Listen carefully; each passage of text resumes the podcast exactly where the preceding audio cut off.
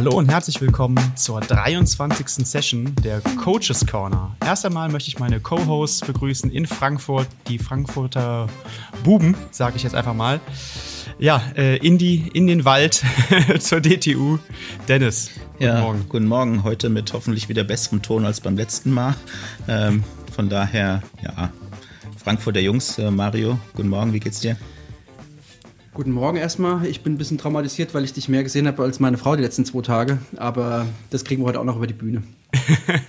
das war gerade schon Thema vor der Folge, genau. vor der Session. Ich muss übrigens noch sagen, es war ganz unterhaltsam. Ich, wir haben ja letzte Woche das äh, Tri-Packing gemacht. Also wir sind vom, von Köln zum Lago Maggiore gefahren. Und in eurer Gegend wurde man immer begrüßt mit Gude. Ich musste auf jeden Fall häufig an euch denken äh, in der Region dann. Das fand ich ganz unterhaltsam. Ja, Gude ist quasi die Kurzform von Hallo, mein Freund, wie geht es dir? Hast du gut geschlafen? Und ich wünsche dir noch einen schönen Tag. Okay. Ja, gut. Lassen wir mal so stehen. genau. Und dann haben wir heute einen sehr besonderen Gast, den wir schon länger auf unserer Liste hatten, tatsächlich. Und jetzt haben wir es ähm, themenspezifisch, ähm, ja, endlich geschafft, ihn einzuladen, weil er sicherlich einer der Coaches da draußen ist, der am meisten Erfahrung im Profibereich, aber auch im äh, Altersklassenbereich hat, der mit am häufigsten schon auf Hawaii war und auch dort sehr erfolgreich mit seinen Athleten war der zudem auch wahrscheinlich der beste Tischtennisspieler unter den Triathlon-Coaches ist. Wobei ich das gerne mal ausprobieren würde. Vielleicht äh, kann man da auch mal ein kleines Turnier stattfinden lassen. Wir sprechen von keinem geringeren als Lubor Spielek, der bereits 110 Profiathleten bei der 70.3 oder Half Challenge ähm, bei Top 3 Platzierungen hatte. 26 Top 3 Platzierungen auf der Langdistanz. Ja, die Grüße gehen raus an äh, Lubosch nach Tschechien. Guten Morgen. Ja, guten Morgen zusammen. Danke für die die Einladung. Ja, wir haben zu danken, dass du dir die Zeit genommen hast heute. Ähm, ja, Lubasch, wir haben natürlich themenspezifisch ähm, so ein bisschen Hawaii auf dem, auf dem Schirm, weil du da ja schon häufiger warst und ähm, können da sicherlich auch noch heute ein bisschen so einen Ausblick drauf werfen. Wir haben aber natürlich äh, uns mal wieder so das 3x3-Format ausgedacht ähm, und haben so ein bisschen den Aufhänger, so was Coaching eigentlich für dich bedeutet, so ein bisschen Old School, no, New School, das hatten wir ja auch schon mal das Thema, aber möchten das auch mit dir besprechen, weil du einfach auch schon sehr lange dabei bist. Und so würde ich jetzt erstmal den Ball nach Frankfurt rollen zu Mario mit deiner ersten Frage. Ja, erst vor, vorab möchte ich mich auch nochmal bedanken, dass der Lubosch heute die Bereitschaft gehabt hat, sich da uns unseren Fragen zu stellen. Und wir haben uns jetzt dieses Jahr ein paar Mal gesehen und äh, immer einen ganz, wie ich finde, sehr, sehr kollegialen Austausch gehabt. Also danke dafür, dass du da heute auch mal die Zeit äh, äh ja, freischaufeln kannst für uns. Und ähm, ja, ich habe ja hier so einen Namen, Mr. Gadget, äh, den habe ich irgendwann mal von, ich glaube, Sebastian oder von Nils damals noch bekommen und den, den, den trage ich irgendwie vor mir her, obwohl ich gar nicht so viele Gadgets einsetze. Und da kommt dann auch schon der Lubosch ins Spiel und das wäre auch meine erste Frage. Es gibt ja allerhand neue, neue Tools, die da immer wieder mal aufpoppen irgendwann und irgendwo äh, propagiert werden und dann die Norweger oder wer auch immer diese, diese, diese Tools dann, dann einsetzen. Wie stehst du dazu? Wie gehst du mit solchen Neuerungen um? Gibt es da für, ich, für dich irgendwelche welche Kriterien oder Maßstäbe, wann du sowas einsetzt und wenn, wie? Das wäre so meine erste Frage. Okay, also ich denke, ich bin bei vielen äh, auch ziemlich viel, denke ich, du das Interview vom Andi Böcher damals im Triathlon Magazin als äh, Oldschool äh, bekannt. Das ist dann halt immer die Frage, was man unter dem Begriff Oldschool versteht. Ja? Ob da halt bei mir ist definitiv als Oldschool weiterhin, dass ich äh, die Trainingspläne im Excel schreibe. Das kennt schon Sebastian vor den elf Jahren, zehn Jahren, die er bei mir trainiert hat. Die Tabelle hat sich dann halt weiterentwickelt, weiter aufgebaut. Aber für mich, die, ich mache die Pläne da halt immer noch im Excel. Aber ich habe auch Athleten, die den Plan im Trainingspeak haben wollen. Und dann trage ich das dann halt auch in Training Peaks ein aber ich muss zuerst den Trainingsplan in meiner Excel-Tabelle schreiben. Wenn ich den Plan nicht zuerst in meiner Tabelle sehe, dann weiß ich dann halt nicht, ob es funktioniert oder nicht. Mhm. Also für mich ist es dann, sag ich mal, so die, bisschen so die doppelte Arbeit, das zuerst in Excel aufzuschreiben, dann halt alles anzuschauen und erst dann trage ich das in Trainingspeaks ein. Das ist dann halt von den, ja, wie die Trainingspläne schreibe, da bin ich immer noch dann halt bei dem äh, Alten geblieben. Und sonst halt, ich dadurch, dass ich jetzt in der letzten Zeit sehr, sehr wenig dann halt äh, im Kontakt mit den Athleten war, kam zum Beispiel dann halt, äh, kamen irgendwelche Messungen, was jetzt zurzeit die Norweger extrem viel machen, äh, konnte ich da halt jetzt nicht durchführen, weil ich, äh, wie gesagt, die Athleten sehr, sehr wenig gesehen habe. Aber dazu nutze ich dann halt äh, die Leistungsdiagnostiken, wo ich dann halt die Athleten hinschicke. Dort werden dann halt alle Parameter, die ich dann halt für meine Trainingssteuerung brauche, gemessen und dann äh, nutze ich es halt bei der Trainingsplanung. Also Excel, um das nochmal aufzugreifen, Excel nutzt du, weil du für dich, wenn du Excel nutzt, den, den, das große Big Picture, wie es immer so schön heißt, dann irgendwie überblicken kannst. Also das ist deine Arbeitsweise und damit bist du quasi zu, kommst du zurecht und, und ähm, wenn ich das richtig verstanden habe jetzt. Und, äh, und als zweite Instanz gibt es für diejenigen, die Training Peaks nutzen, gibt es dann den, den Plan in Training Peaks sozusagen. Genau, genau. Okay. Aber wie halt die bekommen den Trainingsplan sozusagen dann halt zweimal. Die bekommen dann halt Mail und im Mail steht dann äh, die Excel-Tabelle, aber gleichzeitig ist dann halt alles im Training Peaks drin. Ja. Und okay, und guckst du dir dann das, was die Sportler gemacht haben, guckst du dir das in deiner Excel-Tabelle an oder in, in, Training Peaks oder beides? Äh, für die Leute, die den Plan nur äh, als Excel bekommen, das schaue ich mir da halt alles im Garmin an. Mhm. Ja, da bei Garmin Connect. Und bei den Athleten, die das im äh, Training Peaks äh, gleichzeitig haben, das schaue ich mir da halt im Trainingspeak okay. an. Okay. Ja, also die Auswertung, also im Excel, da bekomme ich diese Rückmeldung nicht. Ja, also diese Excel-Tabelle, die habe ich nur, dass der Athlet dann halt den Trainingsplan bekommt und dass er weiß, äh, was er zu tun hat. Aber für die Auswertung wird er halt entweder Garmin Connect oder Training Peaks benutzt. Okay, und ist es so ein bisschen an diese ich nenne es mal legendäre DTU-Excel-Tabelle ähm, angelehnt, die es da seit ja, Jahrzehnten fast gibt, sag ich mal, oder ist es, äh, diese, ist es eine Eigenentwicklung von dir? Äh, die, klar, diese Woche, dieses Wochenprotokoll von der DTU, was der Thomas Müller macht, habe ich, muss ich ehrlich sagen, sehr, sehr lange benutzt. Ja. Also ich fand es mhm. für, die, für den großen Überblick, ja, fand ich das, muss ich echt sagen, super. Aber jetzt in den letzten wahrscheinlich ich denke, so vier Jahren äh, trage ich das dann halt in, das, in dieses Wochenprotokoll äh, nicht mehr ein, sondern benutze das dann halt im, äh, im Training Peaks oder dann halt im Garmin. Es ist total spannend, wirklich spannend, weil ich, ich habe das immer wieder, dass Sportler, ähm, wenn sie zu mir kommen und dann die gemeinsame Zusammenarbeit äh, beginnt und ich dann natürlich nach Trainingsdaten frage oder Trainingstagebuch fragen, dann kriege ich erstens vielleicht mal den Zugang zu Training Peaks oder welche Plattform sie auch immer genutzt haben. Aber ganz viele haben zusätzlich auch noch ein Excel-Sheet, was sie halt seit Jahren führen und was halt fortlaufend ist. Ähm, also analog zu, zu dir, dass sie es, äh, dass sie es auf beiden, auf beiden Ebenen irgendwo be bespielen, ist interessant. Also finde ich ganz, ganz ja. spannend, dass also, es da Leute gibt, die nochmal so als Backup nochmal ein Excel-Sheet haben. Ja. Also ich benutze das halt, ich habe dann halt die Tabelle plus eine Grafik drunter. Und weil ich bei meiner Trainingssteuerung äh, aus immer noch davon ausgehe, dass Superkompensation funktioniert, ja, ob wir das halt viele Studien jetzt halt äh, erwähnen wollen oder halt durchsprechen wollen, die zeigen, dass es nicht funktioniert, äh, würde ich da halt lieber lassen. Aber ich persönlich äh, gehe davon aus, dass es so funktioniert und da sehe ich dann halt in meiner Grafik dann halt drin äh, die, die Belastung, die Entlastung und so weiter. Und solange ich, sag ich mal, den Erfolg mit den Athleten habe, will ich das dann halt definitiv dann halt nicht ändern. Und klar ist es dann halt ein bisschen die, die doppelte Arbeit, die ich damit habe, weil ich dann halt immer den Plan im Excel schreiben muss und trotzdem danach dann halt Garmin oder Training Peaks benutze. Aber ich bin das halt so gewohnt mhm. und muss ich ehrlich sagen, will ich auch nicht ändern. Finde ich auch total spannend. Ähm, also die Excel-Tabelle, die führen wir seit ungefähr zwei, drei Jahren tatsächlich nicht mehr.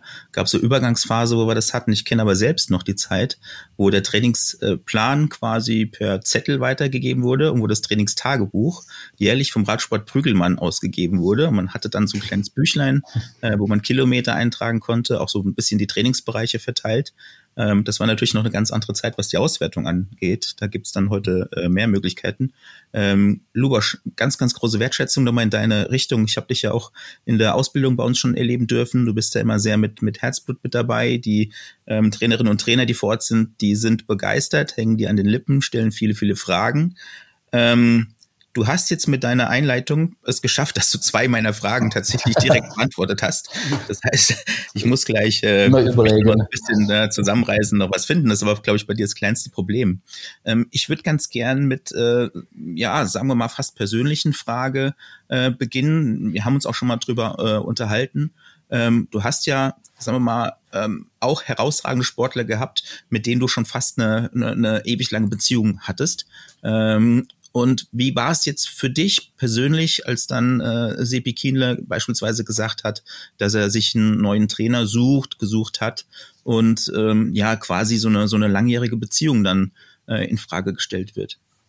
Also man muss es dann halt ein bisschen in zwei Ebenen dann halt trennen. Die eine Ebene ist die äh, menschliche, die Freundschaft. Und da spielt eigentlich keine Rolle, ob der Sebastian bei mir trainiert oder nicht trainiert. Ja. Also wir sind dann halt weiterhin sehr viel im Kontakt, ja. Ich denke, ich, wenn er da halt jetzt von Hawaii zurückkommt, werde ich ihn da halt verprügeln, weil der schickt mir da halt jeden Tag dann halt Bilder vom, äh, vom Balkon, von der Wohnung, äh, wo wir da halt immer in Kona zusammen gewohnt haben.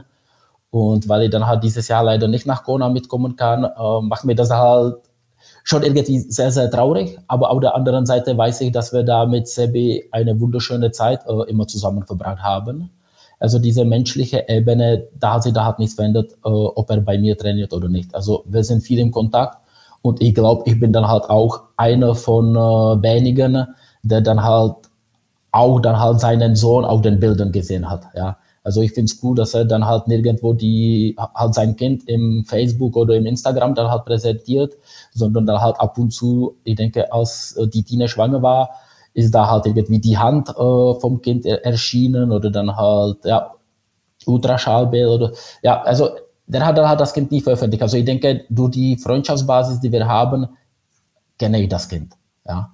Und aus der sportlichen aus der beruflichen äh, Basis, äh, das war schon damals, ich denke, im Jahr 2000, äh, 2010, also wir haben 2006 angefangen zusammenzuarbeiten. Unser erster Wettkampf, den wir äh, durchgemacht haben, war die Deutsche Meisterschaft Schliersee, wo er dann halt U23 äh, Deutscher Meister geworden ist.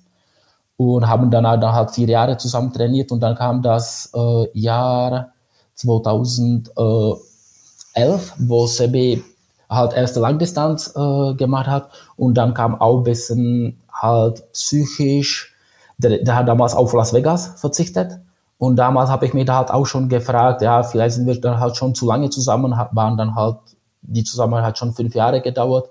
Habe damals auch mit der Tina gesprochen, damals auch noch mit Hannes Blaschke, der war der Manager vom, äh, vom Sebi, wie es dann halt weitergeht, weil er hat gesagt, ja, vielleicht braucht er da halt schon jetzt neue Trainer, neue Impulse. Äh, dann würde er da halt aus dem Weg dann halt gehen, dann würde ich selbst die Zusammenarbeit mit ihm beenden weil ich habe immer gewusst, dass, es, dass er ein Riesentalent ist. Das habe ich in einem Interview schon in Tschechien 2008 gesagt. Ja, merkt euch den Namen, der wird einmal Hawaii gewinnen.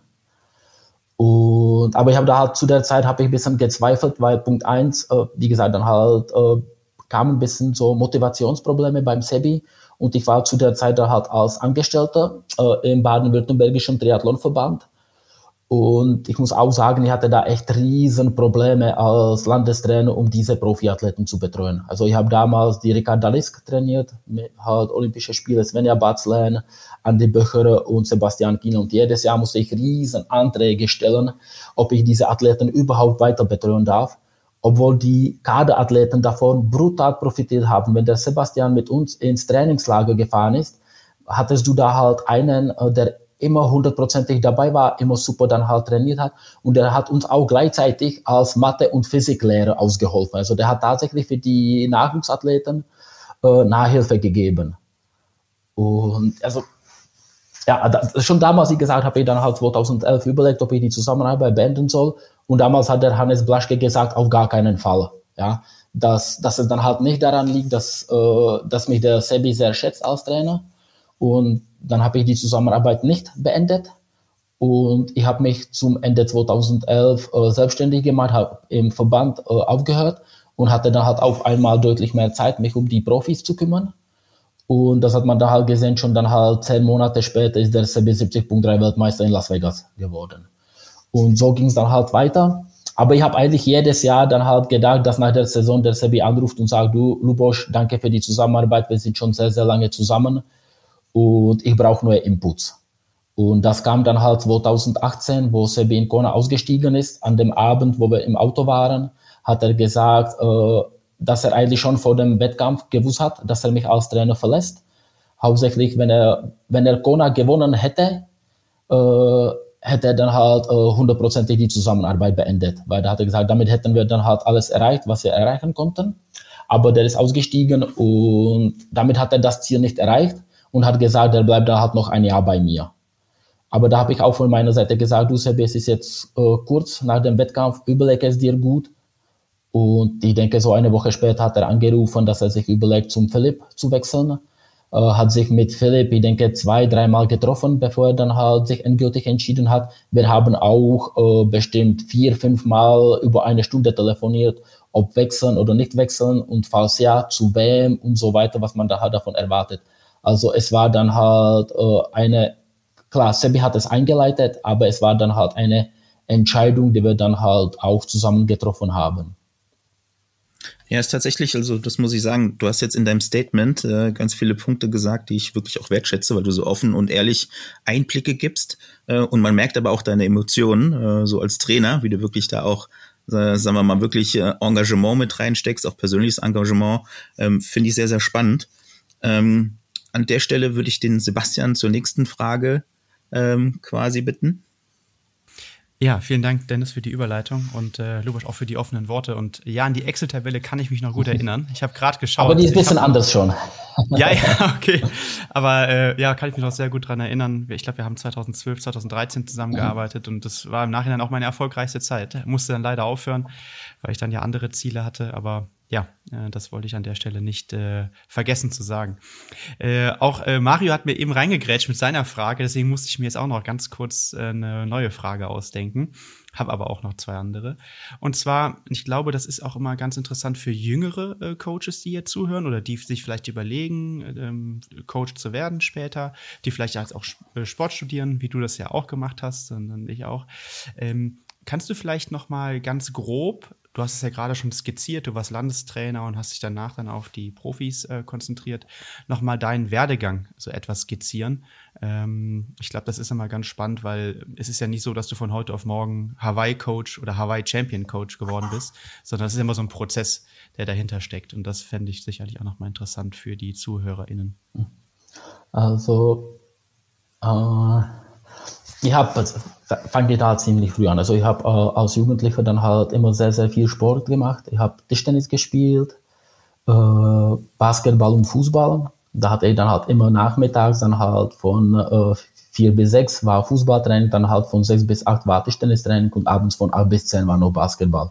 Also ich habe echt jeden Tag dann halt zwei Trainings gemacht, also waren dann halt auch vier Stunden. Und auch einer von den Gründen halt, ja, ich komme da halt echt aus einer sehr, sehr äh, armen Familie. Und ich, hab, ich bin eigentlich mit Oma aufgewachsen. Und es ist da halt jetzt ganz, okay, halt jetzt wahrscheinlich halt ein bisschen aktueller. Aber ja, es war da halt auch einer von den Gründen, dass ich da halt so viel Trainings hatte, ich musste zu Hause dann halt nicht duschen. Ja, also man kann sich das tatsächlich nicht vorstellen, aber schon das, dass ich dann halt jeden Tag dann halt nach dem Training irgendwo im, äh, im Sport duschen konnte und nicht zu Hause, hat uns extrem viel geholfen. Ja, also das Geld hatten wir dann halt nicht, das war dann halt echt fast unmöglich. Aber durch diese vier Stunden Training habe ich da halt eine sehr, sehr gute Ausdauer.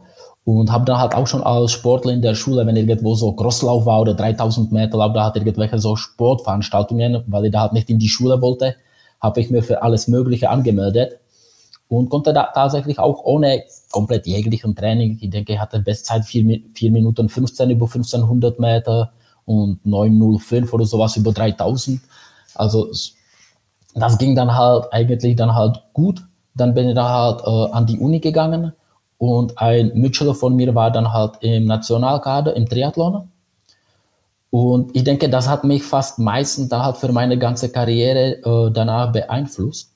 Und zwar eigentlich, sag ich mal, aus seiner negativen Erfahrung. Und zwar, der war da Nationalkader, äh, hat extrem viel trainiert, die Eltern haben ihn extrem gepusht. Ja, der hat das ganze Jahr zu Hause trainiert, dann kamen Ferien. Wir haben in Tschechien Ferien immer zwei Monate vom 1. Juli bis zum 31. August. Und dann hat ihn Vater am 1. Juli ins Auto eingeladen, sind nach Spanien gegangen, hat da zwei Monate in Spanien trainiert, in Spanien, dann halt Wettkämpfe mitgemacht, dann halt am 31. August nach Hause und am 1. September wieder wieder in die Schule und dann halt am 1. September da halt gleich dann halt wieder in, äh, ins geleitete Triathlon-Training in Tschechien.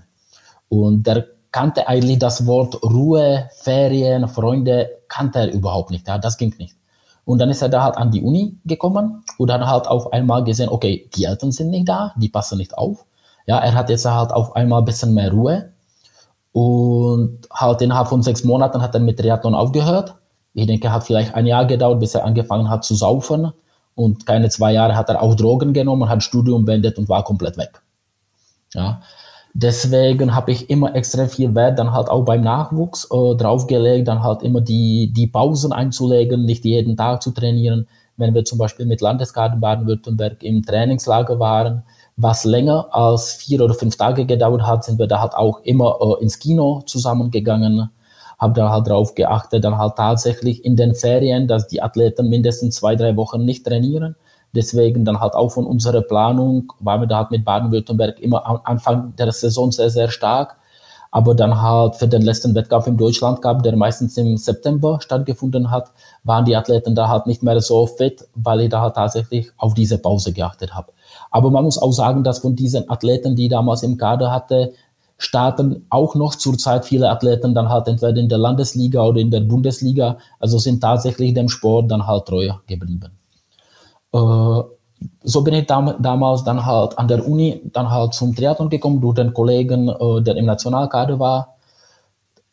Habe dann halt Triathlon gemacht, selbst auf keiner irgendwie guten Basis. Ja, meine beste Platzierung war, denke ich, Platz 15 bei der tschechischen Meisterschaft auf der Mitteldistanz. Also eigentlich auf keinen Fall äh, konkurrenzfähig. Aber habe mich in den Triathlon verliebt.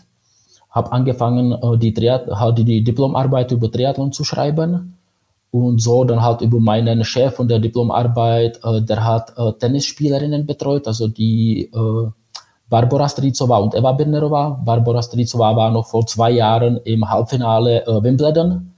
Und da habe ich auch schon vor den 20 Jahren da ein bisschen Konditionstraining damals für die Mädels äh, gegeben. Und die waren auch in einem Jahr im Finale, beide im Finale oder im Semifinale Australien Open bei den Juniorinnen so bin ich ein bisschen in die Trainerschiene schon mit 20 Jahren äh, reingerutscht. Äh, Studium beendet und dann halt die Überlegung, was mache ich weiter? Und habe mir dann halt gedacht, naja, dann mache ich dann halt wahrscheinlich Promotionsstudium, werde halt an der Uni äh, unterrichten. Und ja, wo werde ich promovieren? Eigentlich hatte ich da halt keine Lust in Tschechien zu promovieren, habe dann nachgeschaut und habe dann halt die Deutsche Sporthochschule in Köln gefunden und äh, bin nach Köln gegangen. Da halt äh, leider nur drei Semester ausgehalten, weil für mich war das Studium finanziell unbezahlbar. Ich war dann halt nicht mit Stipendium. Und für meine Eltern, die in Tschechien damals, wenn es hochkommt, 300 Euro monatlich brutto verdient haben, musste ich dann halt für mein Studium selbst Geld verdienen. Ich war damals auch im TV-Referat bei den Leichtathleten. Da kann ich mich erinnern, da war die Ausschreibung für die Stelle, habe mich da beworben äh, als Trainer, als Assistenztrainer. Habe mir gedacht, ah, pff, was wird der Martin Block, ja, der Cheftrainer, besser wissen als ich, ja, da, da, dem zeige ich's. Und bin da halt in, äh, in den Verein reingekommen als Trainer. Und eigentlich ziemlich schnell habe ich verstanden, dass der Martin tatsächlich der, der große Chef ist, dass er sehr, sehr viel weiß. Und habe von ihm dann halt fürs, auch fürs Laufen im Triathlon sehr, sehr viel gelernt. Und ich würde sogar sagen, dass wahrscheinlich immer noch so 60, 70 Prozent davon, äh, was ich jetzt mit den Athleten mache, äh, kommt von der Zeit, was ich mit Martin gelernt habe nach diesen äh, drei Semestern an der Uni hatte ich echt kein Geld, um das halt um, um die Wohnung überhaupt zu zahlen, dann halt das Essen und hat eigentlich schon die Sachen gepackt, dass ich zurück nach Tschechien gehe. Und da hat mein Mitbewohner äh, von der WG äh, die Ausschreibung äh, gefunden für die Stelle des Landestrainers in Baden-Württemberg. Da habe ich keine einzige Voraussetzung erfüllt, was da drin stand. Ja, tatsächlich keine. Also ich hatte keine Erfahrung, äh, ich hatte null Ahnung von irgendwelcher Politik, ich hatte null Ahnung, wie man einen Stützpunkt dann halt eröffnen soll.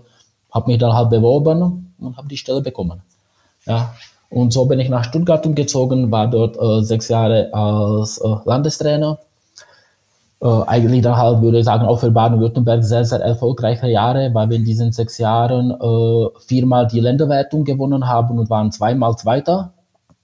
äh, was eigentlich in dem Nachwuchsbereich die wichtigste Wertung da halt in Deutschland ist, was dann halt auch über die Geldverteilung da halt für die Landesverbände entscheidet. Habe 2008 in Freiburg den Triathlon-Stützpunkt äh, geöffnet, bin auch damals nach Frankfurt, äh, nach Freiburg umgezogen. Und, aber das war auch halt 2006 habe ich da angefangen und Ende 2006 hat mich äh, die Ricarda Lisk angesprochen, ob ich sie trainieren könnte weil ich bin damals noch die Landesliga in Baden-Württemberg gestartet für Weiblingen. Die Ricarda war aus Weiblingen, ist zwar nie im Training gewesen, weil sie damals in Australien äh, gewohnt hat, aber sind trotzdem da halt als Athlet und Athletin zusammengekommen, weil die war 2004 und 2005, ne, 2005 und 2006 war sie beides mal dann halt 38. bei der WM und die DTU hat damals dann halt äh, als Qualifikation für die Olympischen Spiele 2008 Top 10 gegeben und gleichzeitig erster oder zweitbeste äh, Deutsche. Und dann äh, hat mich direkt angesprochen, das war halt das Ziel, dass wir dann halt in Top 10 in Hamburg kommen, obwohl es großes Ziel war, dann halt vom 38. Platz. Aber ja, wie wahrscheinlich halt viele wissen, die ist nachher bei der WM äh, Fünfte geworden, war die beste Deutsche und hat sich dadurch auch für Peking qualifiziert. Also irgendwie, wenn ich dann halt egal was ich dann halt angefangen habe, es ging irgendwie von sich selbst. Ja, also ich hatte da nur Erfahrung, alles was ich dann halt gemacht habe, habe ich mir selbst äh, entweder, entweder irgendwo dann halt rausgelesen, aber meistens da halt selbst ausgedacht. Und dann, äh, wie ich schon gesagt habe, 2011 als Landestrainer aufgehört und dann äh, mich selbstständig gemacht und da hat mit Sebi, Andy, dann hat auch der Langdistanz zu der Zeit die zwei von den Top-Athleten gehabt und auch die Svenja Batzland dann halt nach London zu Olympischen Spielen gebracht. Ich denke, da habe ich schon sehr viel gesprochen. Ja, gerne, aber wir hören ja auch gerne zu. Also sehr beeindruckend, glaube ich, für uns drei, das auch nochmal zu hören. Und ich glaube, das ist auch etwas, was wir schon mal gesagt haben. Es sind ganz unterschiedliche Wege, äh, die man gehen kann. Es gibt nicht den einen Weg, den man gehen muss. Und du hast es gerade ganz mh, hm, eindrucksvoll ja beschrieben. Du hast dir die Dinge selber angelesen oder selber ausgedacht. Was sind denn so vielleicht die drei Methoden oder Fähigkeiten, sage ich mal, die du dir angeeignet hast in all den Jahren, wo du sagst, okay, darauf bin ich besonders stolz oder das hat mich vor allen Dingen weitergebracht. Du hast ja von Martin gerade gesprochen, hier vom TV Refrat, von dem hast du Dinge gelernt. Aber was sind so vielleicht Dinge, die du selber entwickelt hast oder Fähigkeiten, die du, äh, die einfach sich ja quasi fast schon passiv entwickelt worden sind, einfach durchs Machen? Das ist jetzt schwierig, da muss ich sehr, sehr hart äh, überlegen. Oh. Wir haben Zeit. Wir haben Zeit. Ja, Notfalls können wir auch schneiden. ja, ja. Oh, wahrscheinlich halt echt schneiden, weil äh, also weiß ich jetzt nicht. Also ja, vielleicht jetzt ohne was Konkretes zu sagen. Ich finde, du hast eben schon ganz gute Sachen mhm. gesagt, die selbst ausgedacht. Ah. Das zeigt mir auch nochmal einfach die Kreativität, die man so als, als Trainer mitbringen muss. Ich, de ich denke, wahrscheinlich das Wichtigste würde wahrscheinlich halt hauptsächlich halt Sebi bestätigen, äh, die, halt die Ruhe, die Gelassenheit, äh, ja, hat auch halt ja, halt Ruhe und Gelassenheit, ja, ja, weil ja, also irgendwie das hat mich dann halt auch bei Ricky. Das war dann halt 2007 vor, vor Hamburg und äh, der ehemalige Bundestrainer, der war vor dem echt vor der WM so nervös, ja, so krass nervös, dass er fast nicht mehr mit den Athleten sprechen konnte. Und da hat mir die Ricky danach gesagt, also wenn du einmal vor dem Wettkampf so nervös sein wirst, ja, schmeiß ich dich sofort weg. Ja, also ziemlich hart.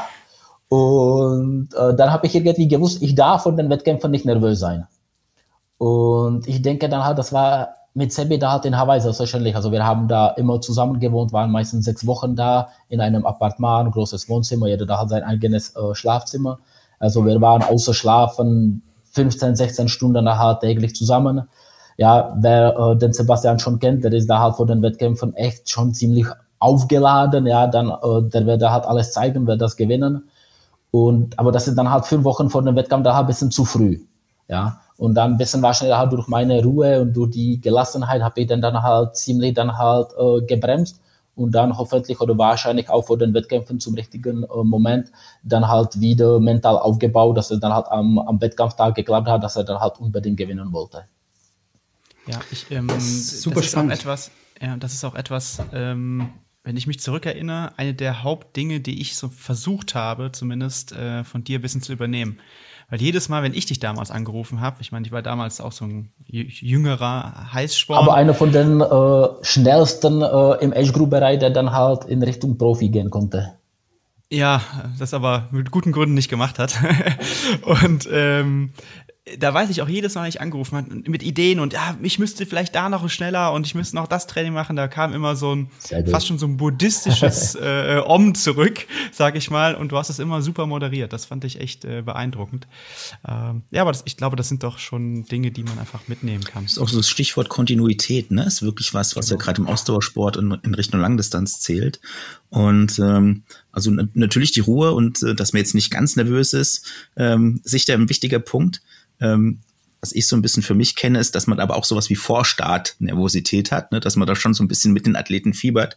Aber ich finde es auch äh, äh, wahnsinnig äh, faszinierend, wie du diese Ruhe dann mitgeben kannst. Ne? Ich glaube, das ist auch ein ganz wichtiges Bausteinchen für den Erfolg. Ja, war da halt auch ein bisschen unterschiedlich. Also, wie wir alle kennen, bei den Athleten ist es so, die sind vor dem Wettkampf nervös. Wenn der Startschuss kommt, äh, sind die Athleten frei. Ja, bei mir war es anders. Vor dem Wettkampf war ich dann halt ruhig. Wenn der Startschuss fiel, dann war ich nervös. Ja, so eigentlich dann halt verkehrt, weil klar, ich muss vor den Wettkämpfen irgendwie schon die Ruhe behalten, behalten, zeigen, dass der Athlet dann halt das Vertrauen hat, dass immer da gesagt, ja, wir haben das Richtige gemacht. Ja, und das muss der Athlet dann halt aus dem Trainer da halt auch spüren. Ja, wenn der Trainer da halt nervös ist, überträgt er sehr, sehr schnell die Nervosität auf den Athleten. Und was wir dann halt nicht wollen, ist dann halt dass der Athlet zu nervös ist. Also selbstverständlich, er muss nervös sein, er muss dann halt aufgeregt sein, er muss, äh, er muss, also er darf vor dem Wettkampf keine Angst haben, aber er muss Respekt haben. Ja, egal wie die Strecke ist. Aber das äh, darf nicht vom Athleten kommen, das kommt halt aus dem Athleten dann halt selber. Also ich habe mich dann halt ein bisschen zurückgehalten, habe hab dann der Sebi oder Andy, dann hat die Athleten ein bisschen, auch ein bisschen gebremst, aber dann halt je näher der Wettkampf kam, dann halt auch ein äh, bisschen dann halt äh, draufgelegt oder dann halt ein bisschen ja, Öl ins Feuer gelegt, dass wir dann halt tatsächlich am Wettkampftag dann halt top, top sind, aber da halt hauptsächlich da halt mental vorbereitet sind. Ja, wahrscheinlich wird das vielleicht da halt auch als Frage kommen. Also ich glaube zum Beispiel halt in Kona oder bei Olympischen Spielen, da stehen dann halt 50 super talentierte, 50 super vorbereitete Athleten, aber am Ende gewinnt derjenige, der das meistens im Kopf will. Ja. Und da muss man dann halt tatsächlich dann halt nicht nur körperlich super vorbereitet sein, sondern dann halt für die, für die wichtigsten, für die schwierigsten Wettkämpfe vielleicht sogar ein Prozent runter, weniger im, in der Körperform, aber ein Prozent mehr dann halt in der, in der Motivation. Das ist, äh, du trittst bei mir alle, alle, alle Türen ein, die man eintreten kann, weil das ist, ist genau mein, mein Thema. Und ich denke jetzt, ich spule jetzt gedanklich gerade mal so 24 Stunden zurück, weil ich war mit, äh, mit, mit Dennis äh, bei, bei der DTU, bei einem Schwimmworkshop. Und genau dieses Thema ähm, äh, äh, Körpersprache oder, oder Art des Coachens ist ganz wichtig, weil wir haben es gestern gesehen, wie, wie das quasi sich auf den, auf den Athleten immer wieder übertragen kann. Und äh, das ist ein ganz, ganz, ganz, ganz entscheidender Punkt. Also ich bin da auch genau wie, wie du, ich versuche mich auch runterzuregeln vorm, vorm Wettkampf. Und dann, wenn der Startschuss kommt, dann, dann drehe ich durch innerlich. Also dann ist es für mich äh, die, die, die Hölle. Ähm, aber genau diese Ruhe auszustrahlen und vielleicht auch ein bisschen Zuversicht auszustrahlen, das ist ganz, ganz wichtig, sehe ich auch so. Wenn ich kurz äh, zurück äh, darf, was äh, Dennis gesagt hat, dann halt die Kontinuität. Also klar geht dann halt das Training über viele, viele Jahre und ich bin kein Fan davon, wenn die Athleten äh, alle zwei, drei Jahre den Trainer wechseln, weil da kann man tatsächlich nicht Richtiges dann halt reinbringen.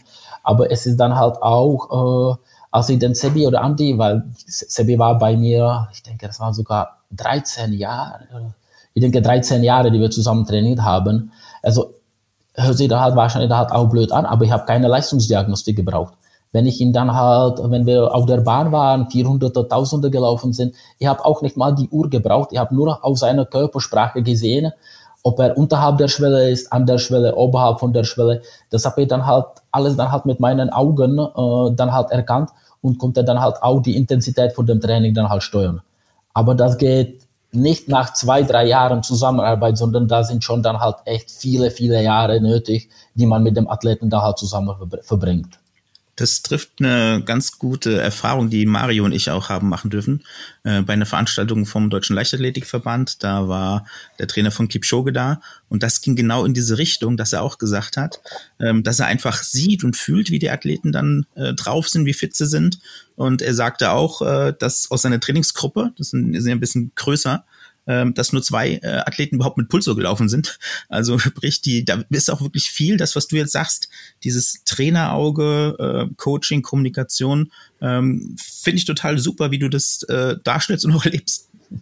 Ja, das war auch halt immer in, in Hawaii in der letzten Vorbereitung. Äh, da habe ich oft CB echt richtig ans Limit gebracht. Also vielleicht nicht äh, trainingstechnisch, meistens da halt mit echt blöden Sprüchen. Ja, und dann halt von seiner Reaktion und wer den Sebi kennt, ja, der weiß, dass er da halt richtig ausrasten kann. Ja, habe ich da halt auch getestet, wo wir uns da halt gerade befinden. Ja, und wenn die Reaktion ruhig war, habe ich gewusst, okay, da kann ich noch ein bisschen dann halt was drauflegen. Oder wenn dann halt, ja, halt richtig Geschrei kam und so, habe ich gesagt, okay, also wir sind jetzt halt da, wo ich ihn haben will, ja, ziehen das Training da halt weiter durch und danach gehen wir runter.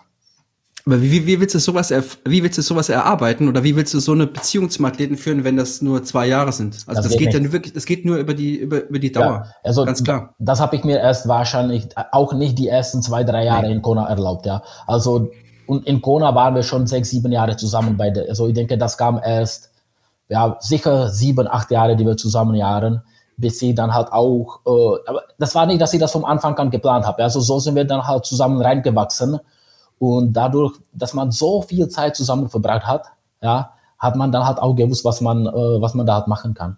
Aber um da halt auch diese lange Zeit zusammen zu verbringen, waren dann halt auch Phasen, äh, wo wir uns da halt echt Monate nicht gesehen haben und sogar echt viele Wochen, wo wir uns nicht gehört haben. Ja, das war halt, sag ich mal, nach Kona, ja, wo wir die lange Zeit zusammen waren, kamen wir da halt zurück. Dann kam auch immer die Saisonpause. Und klar, haben sie halt nicht gesehen und dann haben, sind da ins Training eingestiegen. Ich habe versucht, dann halt den Sebi zu kontaktieren, dann halt, ja, dass wir da halt live mit dem Training anfangen und starten. Kam da halt keine Antwort zurück. Da habe ich ein bisschen versucht, was zusammenzuschreiben, habe ihm das halt geschickt. Ob er das gemacht hat oder nicht gemacht hat, muss ich sagen, habe ich auch nicht gewusst, ja. Also die ersten Wochen dann halt, sind dann halt irgendwie so, also nach der Pause so gelaufen, dass er sich selbst alles gestört hat. Aber dann halt meistens ja, halt, sag mal, Kona, danach drei, vier Wochen Pause, danach drei, vier Wochen Ruhe, also waren da halt zwei Monate fast mit null Kontakt oder da halt von Sebis Seite null Kontakt, von meiner Seite war schon ein bisschen da halt auch versucht, dann halt wieder den Kontakt äh, aufzubauen. Und dann halt nach den zwei Monaten, dann kam auch schon dann halt die Rückmeldung zum Training, aber manchmal da halt auch wochenlang nicht gehört. Ja, ich habe ihn angerufen, der ist da halt nicht drangegangen. Ich habe zwar da halt gesehen, dass er den Trainingsplan vielleicht von 80 Prozent erfüllt hat, aber definitiv nicht von 100. Und dann halt je näher die Wettkämpfe kamen, ja, umso genau hat er den Plan erfüllt. Irgendwann waren vielleicht 90 Prozent, 95 und dann halt, sag ich mal so, ein Monat, eineinhalb Monate vor Frankfurt hat er schon 100 Prozent äh, alles erfüllt. Und von der Kommunikation, wo man ihm an, an, ihn am Anfang wochenlang nicht gehört hat, ja, halt in den letzten drei Wochen vor Frankfurt hat das Telefon dreimal am Tag geklingelt, ja. Also das hat man, aber das hat auch, wo er da halt gesagt hat, er hat dann halt diese Pause gebraucht. Ja, also wenn man die ganze Zeit zu viel zusammen ist, er will dann halt auch, dass ich als Trainer zufrieden bin, wollte auch alles perfekt machen. wenn du vielleicht versuchst, zwölf Monate perfekt zu sein, funktioniert da halt auch dauernd nicht. Also irgendwann muss man dann halt auch unperfekt sein, einfach nur so, so wie man vielleicht ist. Stark sein, wenn es drauf ankommt. Also das ist ja, ja. Das, das Thema. Ich meine, es gibt so viele, die sich im Februar schon völlig verbrennen und dann eigentlich äh, vor dem Wettkampf nichts mehr, nichts mehr zulegen können. Ja, das ist ja genau muss, richtig so. Man muss sagen, dann halt eigentlich bei den wichtigsten Wettkämpfen, sagen wir mal dann halt Frankfurt, 70.3 WM und Kona, war da halt Sebi immer hundertprozentig fit. Mhm. Ja, da kann man da halt nicht sagen, dass er dann halt nicht bereit war. Also das, was gezählt hat, war immer perfekt. Ich glaube, das ist auch so ein Punkt, ähm, den man auch bei anderen großen Athleten sieht, so wie bei Frodo oder so. Äh, denken ja mal alle, der wäre auch zwölf Monate im Jahr der Überprofi. Aber wenn man es mal live gesehen hat, dann stimmt das eben auch nicht. Dann sind es mal nicht vier Kilometer Schwimmen, sondern nur zweieinhalb, weil man eine halbe Stunde zu spät zum Training kommt. Ähm, oder es wird halt mal ein bisschen mehr oder ein bisschen weniger Rad gefahren und mal ein bisschen härter, ein bisschen lockerer. Ähm, und dieses, glaube ich, Underperformen, damit man im Wettkampf overperformen kann und gerade auch eher mental es unbedingt immer will. Ja? Mhm. Ähm, ich glaube, das würde man dann auch da bestätigen können. Ja, das sagt auch der Frodo selbst. Ja. Also wenn er zwölf Monate dann halt jeden Tag den dann äh, sehen würde, ja, wäre auch schon lange weg. Ja, aber die haben da halt die Kommunik die sehen sich sehr, sehr wenig, die kommunizieren dann halt über die Trainingsplanung, dann halt übers Internet, übers Telefon und man sieht, wie hervorragend die Zusammenarbeit läuft. Ja, sonst wäre Frodo dann halt nicht dreifacher Hawaii-Sieger. Aber ja. er sagt, er braucht dann halt diesen Abstand. Ja, ja. Je, je, es ist, es ist dann halt anders. Ja, also die Norweger, die wollen dann halt täglich mit dem Trainer sein, die sind dann halt tatsächlich die ganze Zeit gemeinsam der CB hat es nicht gewollt, Frodo hat es nicht gewollt. Jeder sind wir da halt anders, jeder braucht dann halt was anderes. Aber ich glaube, bei den Norwegern, die ziehen sich auch so ein bisschen gegenseitig auf. Die, ver, die veräppeln auch mal den Coach und so weiter. Äh, es ist eigentlich auch eine ganz lustige äh, Beziehung zwischen denen. Mhm. Also, das wäre für mich dann halt bei den, bei den Norwegern, aber das war dann halt auch, äh, sag ich mal, die Jahre 2014, 15, 16, ja, wo bei mir halt nicht nur Sebi, Andy, Maurice, Peter, äh, ja, äh, der Paul Reitmeier, also die hatte damals, zum Beispiel, da hat in Zell am See hatte ich, wenn ich mich jetzt nicht irre, sieben Profimänner am Start, ja, bei der 70.3 WM. Und wenn wir dann halt gemeinsam im Trainingslager waren, haben wir auch noch zum Beispiel, da hat Philipp Ospali aus Tschechien eingeladen. Das war so 8 bis 10 Gruppe. Und da war richtig, dann, da war echt Spaß, ja. Also da hat man echt nach dem Abendessen hat man am nächsten Tag im Bau dann halt Muskelkater gehabt, wie man, wie viel man gelaut hat.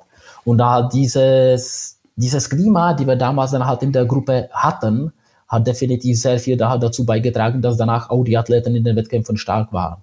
Also diese Gruppe, dieses, hat dieser Spaß dann halt bei den, bei den Trainings.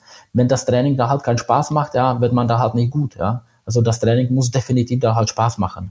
Und in der Gruppe macht es dann halt schon ein bisschen mehr Spaß als ganz alleine. Okay, Mario, du, ja. äh, deine, die zweite Runde ja. beginnt hier. Wir haben ja so ein bisschen Freestyle gerade gemacht, aber beginnen wir jetzt mal die zweite offizielle Runde.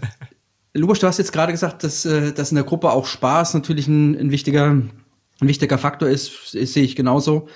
Aber im Wettkampf ist ja dann der Spaß meistens so ein bisschen zu Ende. Und ich spule jetzt mal ein paar Jahre zurück. Einmal in Frankfurt, Sebi 1, Andi 2. Also du hast die ersten beiden, die beiden Führenden im Rennen gehabt das stelle ich mir extrem schwer vor als außenstehender Coach, dann vielleicht irgendwie ja Partei zu ergreifen für irgendjemanden. Also wie hast wie hast du das wie hast du das hinbekommen? Weil du musst ja unparteiisch sozusagen sein, aber weiß nicht, kannst du dich davon frei machen, dass, dass, dass du dann irgendwie für einen eher gewesen bist und dem anderen vielleicht dann eher nicht den Sieg gegönnt hast? Oder, oder wie, muss, wie muss man sich das vorstellen? Weil es ist, glaube ich, echt eine extrem schwierige Situation.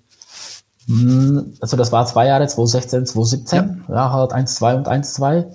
Äh, es war, ich denke, jetzt weiß ich nicht in welchem Jahr von den beiden das war, war dann halt auch die ganze Zeit, äh, ich denke, Hessen-Fernseher bei mir oder halt der ARD. Und bei Kilometer 40, ja, so zwei Kilometer vor dem Ziel, bin ich da halt auf der Brücke gestanden, dann kam Sebi als Erster. Und die haben halt geschrieben, ja, Sebi, ja, komm, komm, komm, gib Gas, ja, Andi kommt dann halt näher. Also du musst da halt jetzt richtig bis ins Ziel kämpfen, dass du das gewinnst. Ja, 40, 50 Sekunden später kommt der Andi, da schreibe ich, Andi, Vollgas, ja, du musst den Sebi holen, der kann nicht mehr, ja, der ist kurz vor dem, dass er da halt anfängt zu gehen, den holst du noch bis zum Ziel. Ja, also ich habe immer versucht, bei den Athleten dann äh, die Infos zu geben, dass beide gewinnen. Mhm. Und auch halt für mich dann halt beruflich war es egal, ob Sebi oder Andi gewinnt. Ja, finanziell war das auch egal, weil dann halt äh, die Preisgelder kamen von beiden gleich. Also mhm. von also von dieser beruflichen Seite hat es keine Rolle gespielt und von der menschlichen ist es dann halt, ich denke, ich habe nie irgendwie den einen mehr oder weniger gemocht oder geliebt. Also ich habe immer versucht, dass die Athleten sich dann halt beide gleich äh, betreut fühlen, dass beide das gleiche äh, bekommen. Und deswegen konnte ich dann halt auch selber mit Andy eigentlich gleichzeitig beide da halt über zehn Jahre trainieren. Obwohl nach dem Jahr 2016, als Sebi nur knapp 40 oder 45 Sekunden Vorsprung im Ziel hatte, hat er gesagt, wenn er damals 2011 gewusst hätte, dass der Andy so stark wird, äh, hätte er mir niemals den Andy als Athlet vorgeschlagen. Also der Andi kam durch äh, Vorschlag vom Sebi. Spannend. Ja, Lubosch, äh, ich würde jetzt nochmal mit einer, mit einer Frage einsteigen. Du hast vorhin schon was gesagt ne, zum Thema Oldschool-Trainer versus modern. Das basierte damals auf einem Artikel aus dem Triathlon-Magazin, der ähm, aus meiner Sicht etwas undifferenziert äh, war. Du hast wahnsinnig viele Erfolge als Trainer erreicht. Wie hältst du es mit dem Austausch zwischen Trainern? Äh, Gibt es bei dir geheime Trainingsmethoden, äh, irgendwas, was du einsetzt, damit deine Athleten äh, so erfolgreich geworden sind, wie, wie du es in den letzten Jahren gezeigt hast? Also ich denke, ich habe sehr, sehr viel von der DTU gelernt. Als Landestrainer habe ich damals viele äh, Ausbildungen oder halt Fortbildungen von der DTU durchgemacht, die wir als Landestrainer hatten. Und für mich eigentlich immer das Wichtigste war, dass dann halt im Grundlagenausdauerbereich meistens trainiert werden muss. Ja. Obwohl ich danach durch Ricard Dalisk dann halt die komplette äh, australische Schule von Brett Kahlefeld äh, kennengelernt habe, danach auch, auch über dann halt komplett von Javier Gomez ja, danach über Richard Varga habe ich alles gewusst, was auch äh, die Brownies trainieren. Ja, der komplette dann halt Erfolg lag dann halt, äh, dass meistens da halt im GA1 sein muss. Das finde ich ganz wichtigen Punkt. Äh, äh, es ist ja auch immer so ein bisschen die Diskussion, ne, was die Norweger alles trainieren. Wenn man dann mal ein Tick in die, in die Strava-Daten guckt, dann sind es jetzt auch nicht die Riesengeheimnisse, sondern Riesenumfänge, die da irgendwo eine Rolle mitspielen und halt eben auch äh, in, den, in den Grundlagenbereichen. Und für mich ist das immer ein Stückchen Zeichen. Ne? Also es gibt ja so Hypes äh, im Training und ähm, sagen wir mal, für mich äh, so, so die Geschichten, die dann über Intervall, Intervalltraining, VO zu Max und sowas geben. Ähm, ich glaube, so das, was du jetzt gesagt hast, wird noch ganz oft unterschätzt. Ne? Also gerade in Richtung Langdistanz ist es halt eben, ich bringe das Wort nochmal, Kontinuität, die auch irgendwo den Erfolg mitbringt. Ja, ich denke, das war auch, warum der Sebi noch ziemlich lange, äh, nachdem die Verletzungsprobleme mit der Achillessehne kamen, nachdem er sich 2013 beim Laufen im Wald die Bänder im Fuß gerissen hat. Äh, dadurch, dass wir vorher sieben Jahre extrem Kontinuität, äh, kontinuierlich gearbeitet haben, ja, einen super Aufbau, weil ich bin da ziemlich dann, ich, gehe da ziemlich, also nicht mathematisch, ich weiß jetzt nicht, wie ich das halt ausdrücken soll. Also wir machen dann halt einmal 10 mal 200, nächste Woche 12 mal 200, danach 15 mal 200. Entlastungswoche. 10 mal 300, 18 mal 2, 300, 25 mal 300. Also immer diese Steigerung. Ja, im, ein Jahr danach gehen wir da halt über Tausende und so. Also, dass dann halt ein langfristiger Aufbau über die Jahre entsteht mit viel, viel Grundlagenausdauer. Und dann ist es überhaupt, also ah, blöd ausgedrückt, dann ist es eigentlich kein Problem, wenn du dich verletzt oder wenn du krank wirst, weil du steigst auf einem sehr, sehr hohen Level wieder ins Training ein oder wenn du, dann, ja, also wenn du für längere Zeit dann halt ausfällst, du steigst da halt wieder hoch ein und du kannst, auch wenn du vielleicht längere Zeit nicht richtig trainieren kannst, kannst trotzdem eine super Leistung weiterbringen. Ja, aber das liegt am viel Grundlagentraining plus an diesem kontinuierlichen Aufbau über dann viele Jahre. Das, das ist schön. Das ist, das ist ein Plädoyer für, für, für, für, für, für Oldschool sein. Also Oldschool, wenn, wenn Oldschool bedeutet, ähm, dass es viel Grundlagentraining ist, dann bin ich sehr, sehr gerne Oldschool, weil das, das ist, genau das. Ja, ich sag mal da halt Oldschool, ja. Manchmal, äh, also ich versuche selbstverständlich mich weiter vorzubilden. Also ich lese dann halt die Studien, ich höre mir dann halt tausend Podcasts an und versuche da selbstverständlich weiterhin im, äh, halt auf dem Neuesten dann halt zu bleiben. Aber es, es kommt halt jedes Jahr verschiedene Studien, die zeigen, ja, wenn du das hier trainierst, bist du in fünf Monaten Weltmeister. Ja, irgendwie wären nach fünf Monaten alle Weltmeister. Nur halt nach sechs Monaten hörst du von dieser Studie und von dieser Trainingsmethode überhaupt nichts mehr. Also irgendwie, man muss auch da treu bleiben, wo man vorher war, wo man den Erfolg hatte. Man bildet sich weiter fort und schaut, was einem dann halt von den neuesten Trainingsmethoden gefällt, was einen anspricht. Und man baut es dann halt ins Training ein. Ja, mhm. das war vielleicht bei mir jetzt dann, äh, wo Sebi 2018 weggegangen ist, dann halt 2019 ging Andi mit äh, Maurice weg fängt man da halt auch selbstverständlich darüber nachzudenken und zweifeln. Ja. Und da habe ich da halt auch für ein Jahr mein, mein Training und meine Philosophie ein bisschen dann halt verändert, habe mich versucht, dann halt auch an die neuen Trends äh, anzupassen. Aber habe es auch dann halt nach ein, eineinhalb Jahren da halt gesehen, dass es, dass es mir, dass es mir nicht passt, dass es dann halt nicht meine Philosophie ist, hinter der ich dann halt stehen kann. Bin dann halt wieder zurück zu meiner Philosophie Und ich denke dann halt, dass dieses Jahr da halt wieder die, die Erfolge von den, von den Athleten kamen.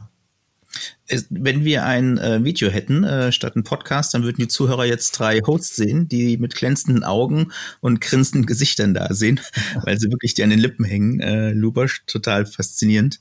Ähm, ich danke dir für deine Statements, Sebastian. Du bist mit der Frage dran.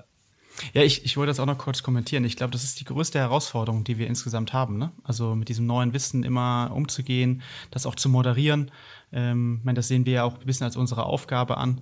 Ähm, ob du das jetzt, äh, Dennis, in den Fortbildungen machst, äh, Mario äh, in, sein, in seinem Buch, glaube ich, ganz gut aufbereitet hat. Das sind ja jetzt, ist ja auch die ein oder andere Studie inkludiert, ist ja kein Bilderbuch wie andere.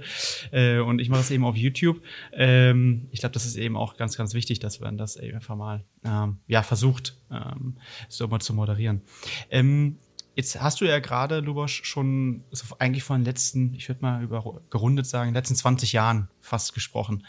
Ähm, was hat sich denn für dich in den letzten 20 Jahren im, im Triathlon verändert, insbesondere vielleicht auch im Spitzensport? Also wenn wir jetzt nach Kona schauen, das ist ja auch heute so ein kleines Kona-Special, wenn man so möchte. Ähm, wenn du das Rennen dort betrachtest, äh, muss man andere Fähigkeiten heute haben als vielleicht das erste Mal, als, als ihr zusammen dort wart? Ähm, hat sich das Rennen strategisch, taktisch etwas verändert? Ähm, hast du deshalb vielleicht neue Inhalte integriert oder denkst du, im Grunde kommt es immer noch auf dasselbe an? Also jetzt mal äh, unabhängig von dem langfristigen mhm. Leistungsaufbau und dem GA1-Training. Also das Rennen hat sich jetzt schon, schon verändert. Ja. Also was sich klar nicht ändert, was dann halt immer bleiben muss, ist, dass man sich dann halt äh, gut akklimatisiert, ja, halt an die Hitze, an die Luftfeuchtigkeit, dass man rechtzeitig hinfliegt, dass man dann halt auch mit Jetlag keine Probleme hat das, das ist jetzt gleich wie vor 20, 30 Jahren. Ja. Was äh, sich in den letzten Jahren ziemlich verändert hat, war aber, was man von außen nicht ändern kann. Man muss auch dann halt sagen, dass seit 2014 in keinem Jahr da halt richtig starker Mumuku, also kein richtig starker Wind war.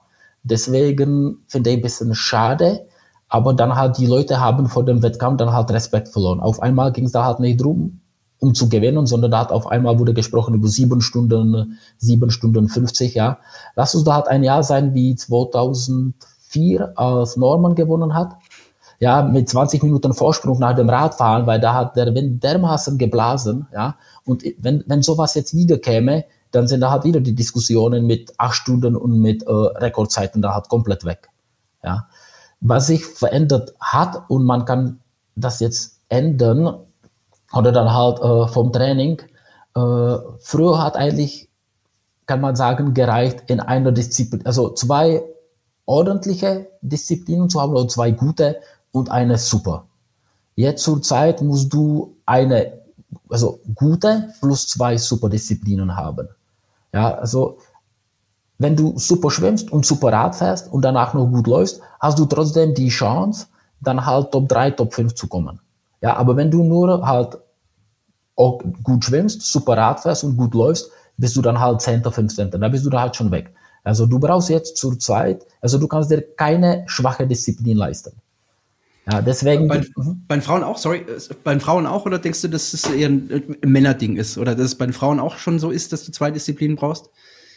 Äh, eigentlich schon, ja. Mhm. Ja. Mhm. Also wenn du eine richtig, richtig krasse Disziplin hast, wo du, wenn du dann halt 15 Minuten schneller Rad fährst als die zwei schnellste, sag ich mal, wie das die Daniela dann halt in St. George äh, gezeigt hat. Aber, ne, also ich würde auch sagen, bei den Frauen, äh, bei den Frauen kannst du dir vielleicht leisten eine eher schlechtere plus zwei super. Mhm. Ja, bei den Männern eine gute plus zwei super. Aber die zwei Disziplinen müssen dann halt tatsächlich super sein. Also wenn nur eine Disziplin dann halt super ist, hast du da keine Chance. Und ähm, wie, wie, siehst du das zum Beispiel ähm, von den Fähigkeiten auf dem Rad? Hat sich das entwickelt aufgrund der zum Beispiel, also was ich so ein bisschen sehe, ist natürlich, dass das Regelwerk sich etwas verändert hat mit diesen Überholmanövern, die du innerhalb eines äh, kürzeren Zeitraums machen musst.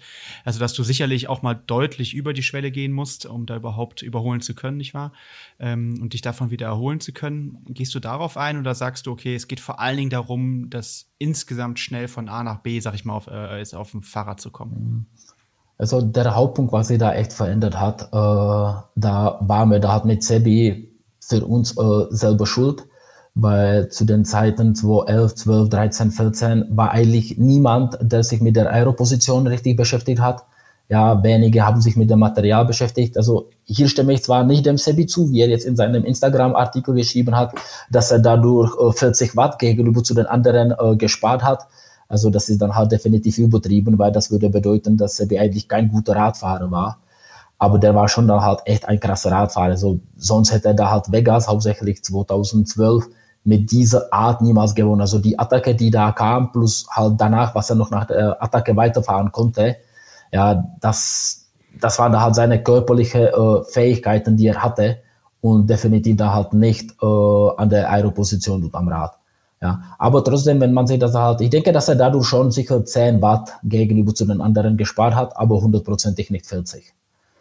Und dann halt, eigentlich 2012, dann halt, wenn er den Defekt nicht gehabt hätte, äh, wäre er vom Rad mit, mit Marino van Honacker weggefahren, hätten sicher acht bis zehn Minuten Vorsprung nach dem Radfahren gehabt. 2000, ich will nicht weiter dann halt sagen, ob er gewonnen hätte oder nicht, ja, das weiß dann halt keiner. Aber er hätte diesen Vorsprung äh, gehabt. Das war das gleiche wie 2014, wo er dann halt fast zehn Minuten auf die Hauptkonkurrenten Vorsprung hatte. Und danach haben sich da halt die Leute darüber da halt Gedanken gemacht, ja, wie kann man den Rückstand nach dem Radfahren dann halt geringer zum Sebi halten. Und dann halt vielleicht auch ein bisschen Pech, ja, dass der Frodo kam, ist dann halt ein sehr, sehr schlauer Athlet, auch ein Perfektionist. Und der hat sich das halt auch sofort halt damit beschäftigt, dass er dann halt das beste Material hat, dass er die beste Aeroposition hat und dann haben alle anderen nachgemacht. Also jetzt ist es umso schwieriger, halt auf dem Rad das Rennen, äh, die Vorentscheidung zu treffen. Also du musst auf dem Rad sehr, sehr stark sein, aber jetzt zurzeit lohnt sich nicht äh, wegzufahren, der, ja, solange da halt kein richtiger Wind kommt, sondern es ist dann halt besser, halt in der Gruppe mitzurollen und danach die Laufentscheidung zu suchen. Ja, das hat sich dann halt in den Jahren verändert, da halt zu den ersten Jahren vom Sebi, vom Fares, von Norman, ja, die das halt auf dem Rad äh, gewinnen konnten oder dann halt die drei Jahre zwischen den deutschen Erfolgen dann halt mit Grovey, der es danach dann halt eigentlich alles nur im Laufen gewonnen hat. Mhm. Ja. Mhm. ja. die Zeit der Überbiker scheint vorbei zu sein, erst einmal, ne? Solange der Wind nicht noch mehr kommt. Genau, also wenn es wenn, windig wird, ja, dann sieht es schon ein bisschen anders aus. Aber solange der, die Windverhältnisse so sein werden wie in den letzten vier Jahren, wenn das Rennen noch stattgefunden hat, wird es für die Radfahrer nicht so einfach. Ich habe jetzt eben gerade an das WM-Rennen von Sebi in Las Vegas gedacht und der, das ist bei mir eingebrannt im Gehirn, weil da gab es so eine Helikopteraufnahme äh, von oben und du hast gesehen, wie die anderen halt aufgereizt äh, mit Abstand halt gefahren sind. Dann ist der Sebi halt mit einem Geschwindigkeitsüberschuss halt vorbeigefahren, wo ich gedacht habe, es wäre im ersten Moment ein Moped. Ähm, es war, es war irre. Also es war wirklich, das war extrem beeindruckend. Ja, und das war definitiv in den Beinen drin und nicht, äh, dass er da halt andere Übersetzung oder sowas oder halt ja anderes Material gefahren ist. Ja, also mhm. das war tatsächlich dann halt seine körperliche Leistung, die ihm dann halt den Sieg gebracht hat. Mhm. Ja, definitiv. Ja, Mario, letzte, letzte Runde hier oder? Ach, ich könnte, also ich habe bis ja, wir könnten, ich muss um, ich muss um 12 zum Friseur, bis dahin habe ich Zeit. ähm, ich glaube, wir könnten ewig machen, das ja, stimmt aber. Ja, das, das, stimmt auf jeden Fall. Es ist echt äh, sehr ich erquickend. Ich bin sicher auch noch fast eine Stunde frei. ja. Sehr gut. Ähm, ja, jetzt haben wir ganz viel über die Beziehung zu, zu Sebi gesprochen ähm, oder zu den Athleten gesprochen. Ähm, was ist für dich das Allerwichtigste in der, in der Zusammenarbeit mit dem Athleten? Was ist, was macht eine, eine gute und dann logischerweise auch dann erfolgreiche Beziehung mit einem, mit einem Athleten für dich aus? Was sind die wichtigsten Punkte? Also jetzt würde ich jetzt auch ein bisschen allgemein sagen. Also ich würde jetzt keinen Unterschied zwischen Hobby oder äh, halt zwischen Age Group und zwischen dem Profi machen. Mhm. Also ich kenne jetzt zurzeit von den Athleten, das ist jetzt schon sicher fünf, sechs Jahre, mit Ausnahme einem Athleten, der in Abu Dhabi lebt, kenne ich alle Athleten persönlich. Ja, also nicht nur übers, übers Internet, übers Telefon, sondern ich kenne alle meine Athleten persönlich. Und das finde ich, würde ich sagen, eigentlich als das Wichtigste in der Trainer-Athlet-Zusammenarbeit. Mhm.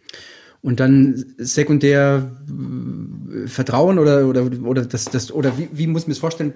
Was ist für dich der, der ausschlaggebende Punkt, dass du sagst, das ist wichtiger, weil du sie einfach mal kennst vom, vom Typen her oder weil du so gesehen hast, wie sie, wie sie äh, Schwimmen, Radfahren, Laufen oder, oder wie muss ich mir das vorstellen? Also ich denke, bei mir ist dann halt der, der Erfolg, den ich mit den Athleten habe, jetzt komme ich da halt wieder zurück zu den Profis, äh, dass ich für jeden Athleten den Plan individuell mache.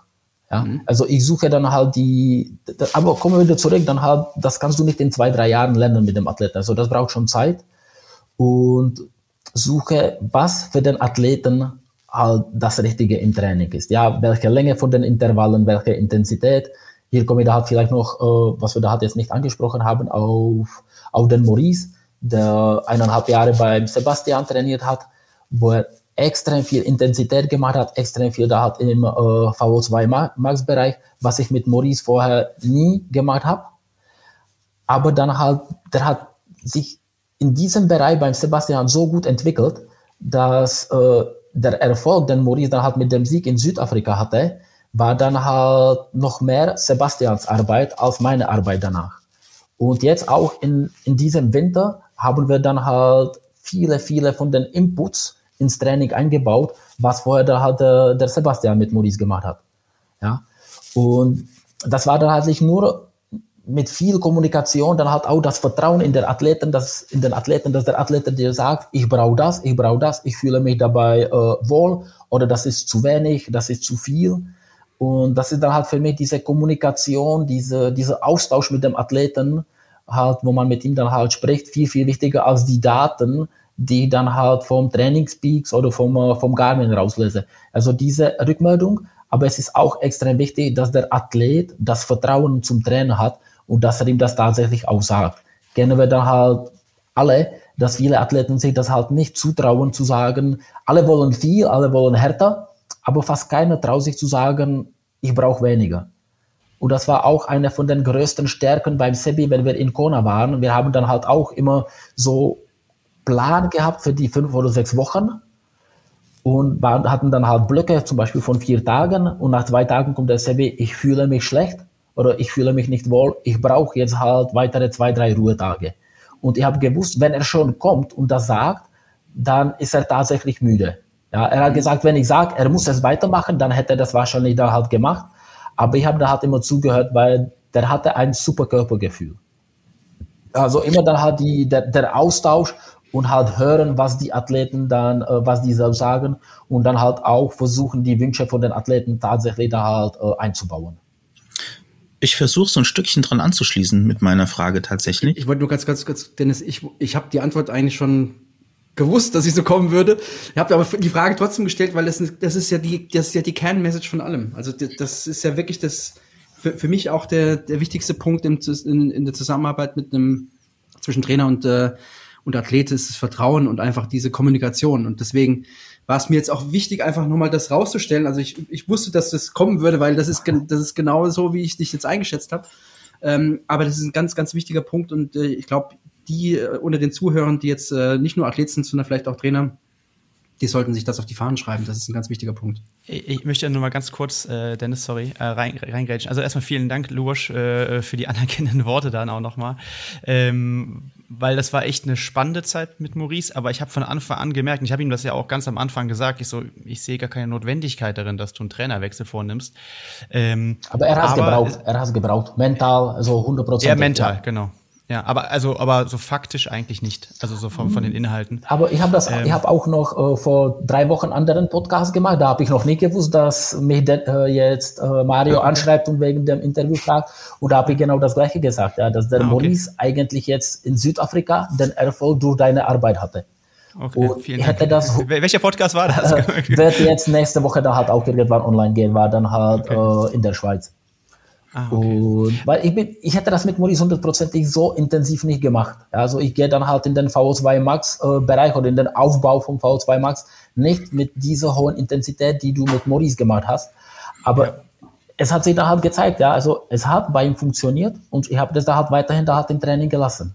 Es, es, war, das war auch sehr, sehr erstaunlich. Also bei ihm war das halt so, wir haben eine Diagnostik gemacht und da war es halt echt so, dass ich gedacht habe, okay, das ist, das ist ein Riesenpotenzial, was ich da sehe. Und ich hatte auch kaum einen Athleten, der so gut darauf angesprochen hat wie er. Also, ne, ich probiere das ja genauso aus wie du. Man, man versucht mal die Intervalle, mal die Intervalle. Und bei ihm war das wirklich so gegeben. Und das war das beim nächsten Mal schon besser fast. Also, das war schon, das war schon fast abnormal. Ähm, aber schön, äh, dass ihr das dann auch umsetzen konntet. Und äh, ja, ich, ich drücke auf jeden Fall die Daumen für Hawaii. Wir machen es weiter. Also, wir haben das halt in der Wintervorbereitung plus dann halt jetzt noch immer über kurzen Block jetzt in der Hawaii-Vorbereitung auch drin gehabt.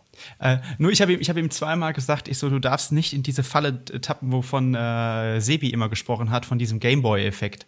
Weil er hat immer versucht, dann wirklich auch die Zahlen zu, ne, zu, zu ah. äh, besiegen vom, vom letzten Mal. Da muss man immer ein bisschen bei ihm aufpassen, ja. Jetzt, jetzt habt ihr so ein bisschen die Brücke äh, eingerissen, die ich jetzt direkt von Marius frage.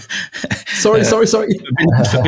wolle, wollte, weil ähm, ich finde Marius Frage und Lubosch äh, Antwort extrem wichtig. Ne? Also man kann ja schon sagen, das ist jetzt keine Floskel, dass der Trainingsprozess primär auch ein Kommunikationsprozess ist, also miteinander reden. Und ähm, jetzt versuche ich nochmal ähm, quasi einen kleinen Bogen zu schlagen, weil du warst in Freiburg am Stützpunkt. Äh, in Freiburg am Stützpunkt ist äh, mittlerweile äh, Wolfram Bott aktiv, der ja nach wie vor dort die Situation hat, dass die Kadersportler auch äh, mit, äh, sagen wir mal, äh, Langdistanz-Profis auch zusammen trainieren. Ähm, wie ist es für dich, abseits von der Kommunikation? Ähm, vermisst du es, mit den, mit den äh, Athleten, äh, sagen wir mal, auf dem Platz zu stehen oder am Beckenrand? Oder wie wichtig ist, das ist ja noch eine andere Form der Kommunikation, der Rückmeldung, quasi direkt im Training mit dabei zu sein? Ja, ich vermisse das sehr. Also diese, diese Arbeit direkt mit dem Athleten zusammen ist halt das Schönste. Ja, also ich fühle mich hier nicht irgendwie so, oder manchmal habe ich das Gefühl, wenn ich nur die Trainingspläne schreibe, dass ich äh, eine Sekretärin bin, ja, die dann halt äh, nur am Computer mit Excel arbeitet. Ja, also ich habe immer dann halt die Arbeit, oder nicht ich habe, also ich liebe immer die Arbeit halt mit den Athleten. Ja, halt immer zusammen, deswegen vermisse ich dann halt jetzt, dass ich nicht in, in Kona sein kann. Und halt ja, ich mache dann halt immer für meine Athleten im Januar, mache ich in, in Tschechien dann halt äh, Schwimm-Langlaufcamp. Ja, also das ist dann halt immer für mich dann halt die schönste Zeit, äh, zusammen mit dem Athleten zu arbeiten. Das spürt man auch. Ja, danke. Ähm, jetzt haben wir schon ein paar, ein paar Mal über Trainingsinhalte auch gesprochen und es gibt ja die berühmten Lubosch-Koppeleinheiten, die, die, die langen Koppeleinheiten. Aber es ist natürlich individuell, das hast du eben auch schon gesagt, aber kannst du, und die HörerInnen möchten ja auch immer was mitnehmen hier für ihr eigenes Training, kannst du uns vielleicht so Top drei Trainingseinheiten für die Langdistanzvorbereitung insbesondere nennen, ähm, die deiner Meinung nach auf gar keinen Fall, fast egal für welchen Athleten, ähm, äh, fehlen dürfen, also die du auf jeden Fall fast immer einbaust. Mhm. Das ist sicherlich noch interessant. Mhm.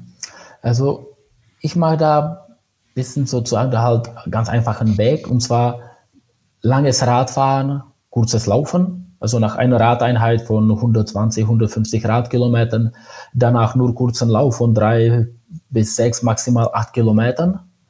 Auf der anderen Seite dann halt nach kurzem Radfahren einen langen Lauf, also nach 30, 40 Kilometern Radfahren halt 25 oder 28er Plus dann halt, was ich immer sehr, sehr gerne gemacht habe, aber da ist dann halt wichtig, dass der Trainer mit dem Athleten zusammen ist. Habe ich halt mit Sebi in Kona jedes Jahr dann halt gemacht. Oder ich mache das jetzt auch im Winter gerne mit äh, meinen Athleten, die zu Hause Rolle und auch das Laufband haben, ist mein dann halt äh, Triple-Koppel. Das dann halt äh, Radfahren, Laufen, Radfahren, Laufen, Radfahren, Laufen, dann halt hintereinander kommen. Das Training ist dann halt extrem abwechslungsreich. Das kann das kann auch zum Beispiel drei, vier Stunden dauern. Man kann 40 Minuten Radfahren, 20 Minuten laufen, 40 Minuten Radfahren, 20 Minuten laufen. Ja, dann ist es abwechslungsreich. Es ist dann halt drei Stunden äh, halt Rolle fahren, könnte eventuell dann halt langweilig sein. Drei Stunden laufen wäre orthopädisch äh, vermutlich nicht das Richtige. Aber in dieser Form Radlauf, Radlauf, Radlauf kann man den Trainingsumfang erhöhen man bringt dann halt ein bisschen, bisschen Spaß dann halt rein. Man lernt dann halt diesen äh, Koppeleffekt, was uns dann halt als Triathleten immer von den Spezialisten Radfahren oder äh, Läufern dann halt unterscheidet. Ja, das wären dann halt meine drei Koppeleinheiten. Ja, sehr schön. Ich glaube, äh, diese Koppeleinheiten, die werden nächsten Winter sicherlich mehr dann durchgeführt von den Leuten, die das hier gehört haben. Äh, ist auf jeden Fall etwas, was äh, ermüdend sein kann. Auf jeden Fall ein guter Trainingsreiz. Ja. Man kann da halt auch ein bisschen Intensität einbauen oder da halt auch als GA1 machen. Da sind dann halt keine, keine Grenzen äh, gesetzt. Ja. Eigentlich, ja, da hat noch aus dem kann die Leute auch nicht sind. Also das härteste, was wir da halt mit Sebi in, äh, in Hawaii trainiert haben, war da halt immer Stunde 15 Rad, 10 Kilometer Lauf, Stunde 15 Rad, 10 Kilometer Lauf, Stunde 15 Rad, 10 Kilometer Lauf. Und das Laufen habe ich da halt sogar progressiv gestaltet, dass wir im ersten Durchgang dann halt bei 4 Minuten 15 pro Kilometer waren, im zweiten Durchgang bei 4.00 und beim letzten Durchgang bei 3,45. Und hauptsächlich bei dieser Einheit, die schon dann halt ziemlich am, am Limit war, da habe ich da halt meistens die mentalen Komponente vom CB dann halt getestet. ja, da jetzt nochmal zurückspulen und nochmal zuhören, was da genau gemacht worden ist. habe ich noch eine Frage zum, zum Thema langer Lauf. Ähm, da scheiden sich ja wirklich echt die Geister, was die, was die Länge angeht. Also es gibt diejenigen, die sagen, du musst halt auch einen Drei-Stunden-Lauf machen. Es gibt dann die anderen, die sagen, nee, äh, zwei Stunden ist Oberkante. Wie siehst du das? Also ich mache von den langen Läufen nicht so viel aber ich bin schon der Meinung, dass man da halt auch ab und zu was Langes äh, trainieren soll. Also ich mache da halt auch ab und zu mit den Leuten, halt bei Age-Gruppen gehe ich ab, vielleicht zwei, dreimal im Jahr bis 200 Kilometer auf dem Fahrrad. Ja, Profis lasse ich da halt auch zwei, dreimal im Jahr 250, 280 fahren. Das ist dann halt selbstverständlich. Es ist lang, also es muss dann halt ruhig sein. Ja, also das mhm. kann dann halt nicht intensiv sein. Und das gleiche da beim Laufen. Also ich mache die Mehrheit von den längeren Einheiten, die sind vielleicht so 20 Kilometer, so Stunde 45 bis zwei Stunden bei den äh, Age-Gruppen. Und so drei Läufe, die dann halt meistens so aufgebaut sind, 25, 28 und 30 Kilometer. Aber halt bis, bis 30 Kilometer glaube ich schon, dass man es dann halt braucht, um beim Ironman problemlos durchzukommen. Also ich finde, wenn man nur, maximal nur 20 Kilometer läuft, dass es da beim Ironman schon echt schwierig wird. Ja. Ja, ich merke so ein bisschen, dass ich bei dir in der B-Lizenz gesessen habe, weil das ist so ein bisschen auch mein Konzept. Also das ist, äh, das, das, wir sind super ähnlich, was das angeht. Äh, aber du hast deinen Konzept schon gehabt, bevor du da halt zur Trainerausbildung kamst. Also, ja, ja, aber ich wurde bestätigt in meinem Konzept durch dich, genau. Aber du hast schon vorher da halt auch den Erfolg gehabt. Also du hast auch den Markus Rolli dann halt richtig dann halt nach oben gebra äh, gebracht von einem normalen oder durchschnittlichen Age-Group-Athleten bis zum eigentlich besten Age-Gruppe, der dann halt zu der Zeit da halt auf den Strecken war. Und dann ist er da halt zu mir gegangen. Also da bei dir hat auch eine super Ausbildung bekommen. Ja. Und da hast du noch bei mir, da hat keine, keine Trainerlizenz gehabt. Also schon das vorher, was du mit ihm gemacht hast, was du selbst äh, wusstest, war auch genau richtig. Ja, danke dafür. Ist halt so. Ja, jetzt haben wir natürlich, äh, was haben wir heute? Den, äh, ich gucke gerade 23. September. Ähm, ja, zwei, in zwei Wochen. In, in 13 Tagen ist das Männerrennen ähm, auf Hawaii. Ich glaube, wir können den Lubosch nicht weglassen, ohne, ohne vielleicht irgendwie so ein bisschen einen Tipp von ihm zu bekommen, wer denn bei den Frauen, bei den Männern Platz 1 bis 3 belegen wird. Also bei den Frauen denke ich, gewinnt die Daniela. Zweite. Wel welche? welche? Nein, der Spaß. ja. nee, Daniela Riff wird ja. meiner Meinung nach erste, zweite Anne Haug und dritte Laura Philipp. Bei den Männern äh, sage ich mal Christian Blumenfeld, erster, zweiter schätze ich mal Ditlev und auf drei werde ich selbst ein bisschen da übertragen, äh, übertreiben und ich sage Maurice. Ja. Und unterschreiben wir, oder? Ich wäre ja gut. Kaufe ich. Ja, drei deutsche Podiumsplatzierungen wären ja gut, geschlechterübergreifend. Ja, ich denke, dieses Jahr wird halt auch äh, bei den Männern extrem beeinflusst, dass, sag ich mal, die zwei äh, schnellsten Schwimmer, halt der Jan Froden und dann halt auch der Alistair Brownlee, die sind dann halt nicht am Start. Ich weiß dann halt auch nicht, wie sie zum Beispiel dann halt Beckeckhardt dann halt nach vorne stellen will, um extrem dann halt hohes äh, Schwimmtempo anzulegen, ich denke, mit Jan oder mit Alistair würden wahrscheinlich dann halt drei Gruppen entstehen. Erste von den extrem schnellen Schwimmern, danach die Gruppe mit Gustav Iden, Christian Blumenfeld, Patrick Lange, halt von den immer noch guten Schwimmern, aber die vielleicht halt vorne nicht so mitschwimmen. Plus dritte Gruppe dahinter mit den super starken Radfahrern, Cameron Wolf, Lionel Sanders. Aber jetzt, wenn halt Alistair oder Jan, die immer gerne vorne geschwommen sind und richtig brutal viel Druck gemacht haben, wenn die nicht da sind, glaube ich nicht, dass sie dann halt jemand so nach vorne stellt, um, um dieses Tempo dann halt so krass hochzuhalten. Und dann denke ich, wird eine sehr, sehr große dann halt Gruppe dann halt nach dem Schwimmen entstehen, die erste. Und also nicht mit Beckergard, Amberger, Florian Angert? Könnte sich eine Gruppe entwickeln? Mm, vielleicht, aber ich glaube nicht, dass sie extrem großen Vorsprung haben. Also das sind, wenn, wenn der Froden oder Alistair da wären, diese drei können problemlos bei denen mitschwimmen. Aber ich weiß nicht, inwiefern die schon diese Vorentscheidung dann halt im, im Schwimmen suchen werden. Mhm. Ja, die kennen da hundertprozentig auch dieses hohe Tempo schwimmen. Ja, aber ob sie es dann halt wollen, um sich im Schwimmen, weil die wissen, die werden sowieso auf dem Rad eingeholt. Mhm. Ja. Und deswegen glaube ich, also vielleicht entsteht dann halt kleine Lücke, ja, bis zu einer Minute. Aber ich denke, wenn da halt Alistair oder Jan wären, könnten das dann halt auch zweieinhalb bis drei Minuten werden. Mhm. Ist so ein bisschen dann halt jetzt äh, meine Einschätzung da halt äh, jetzt auch von der Ferne. Ja. Aber wie ich, seht ihr es, ja, ja. Männers, wie seht ihr es? Würdet ihr nochmal korrigieren oder seht ihr es ähnlich?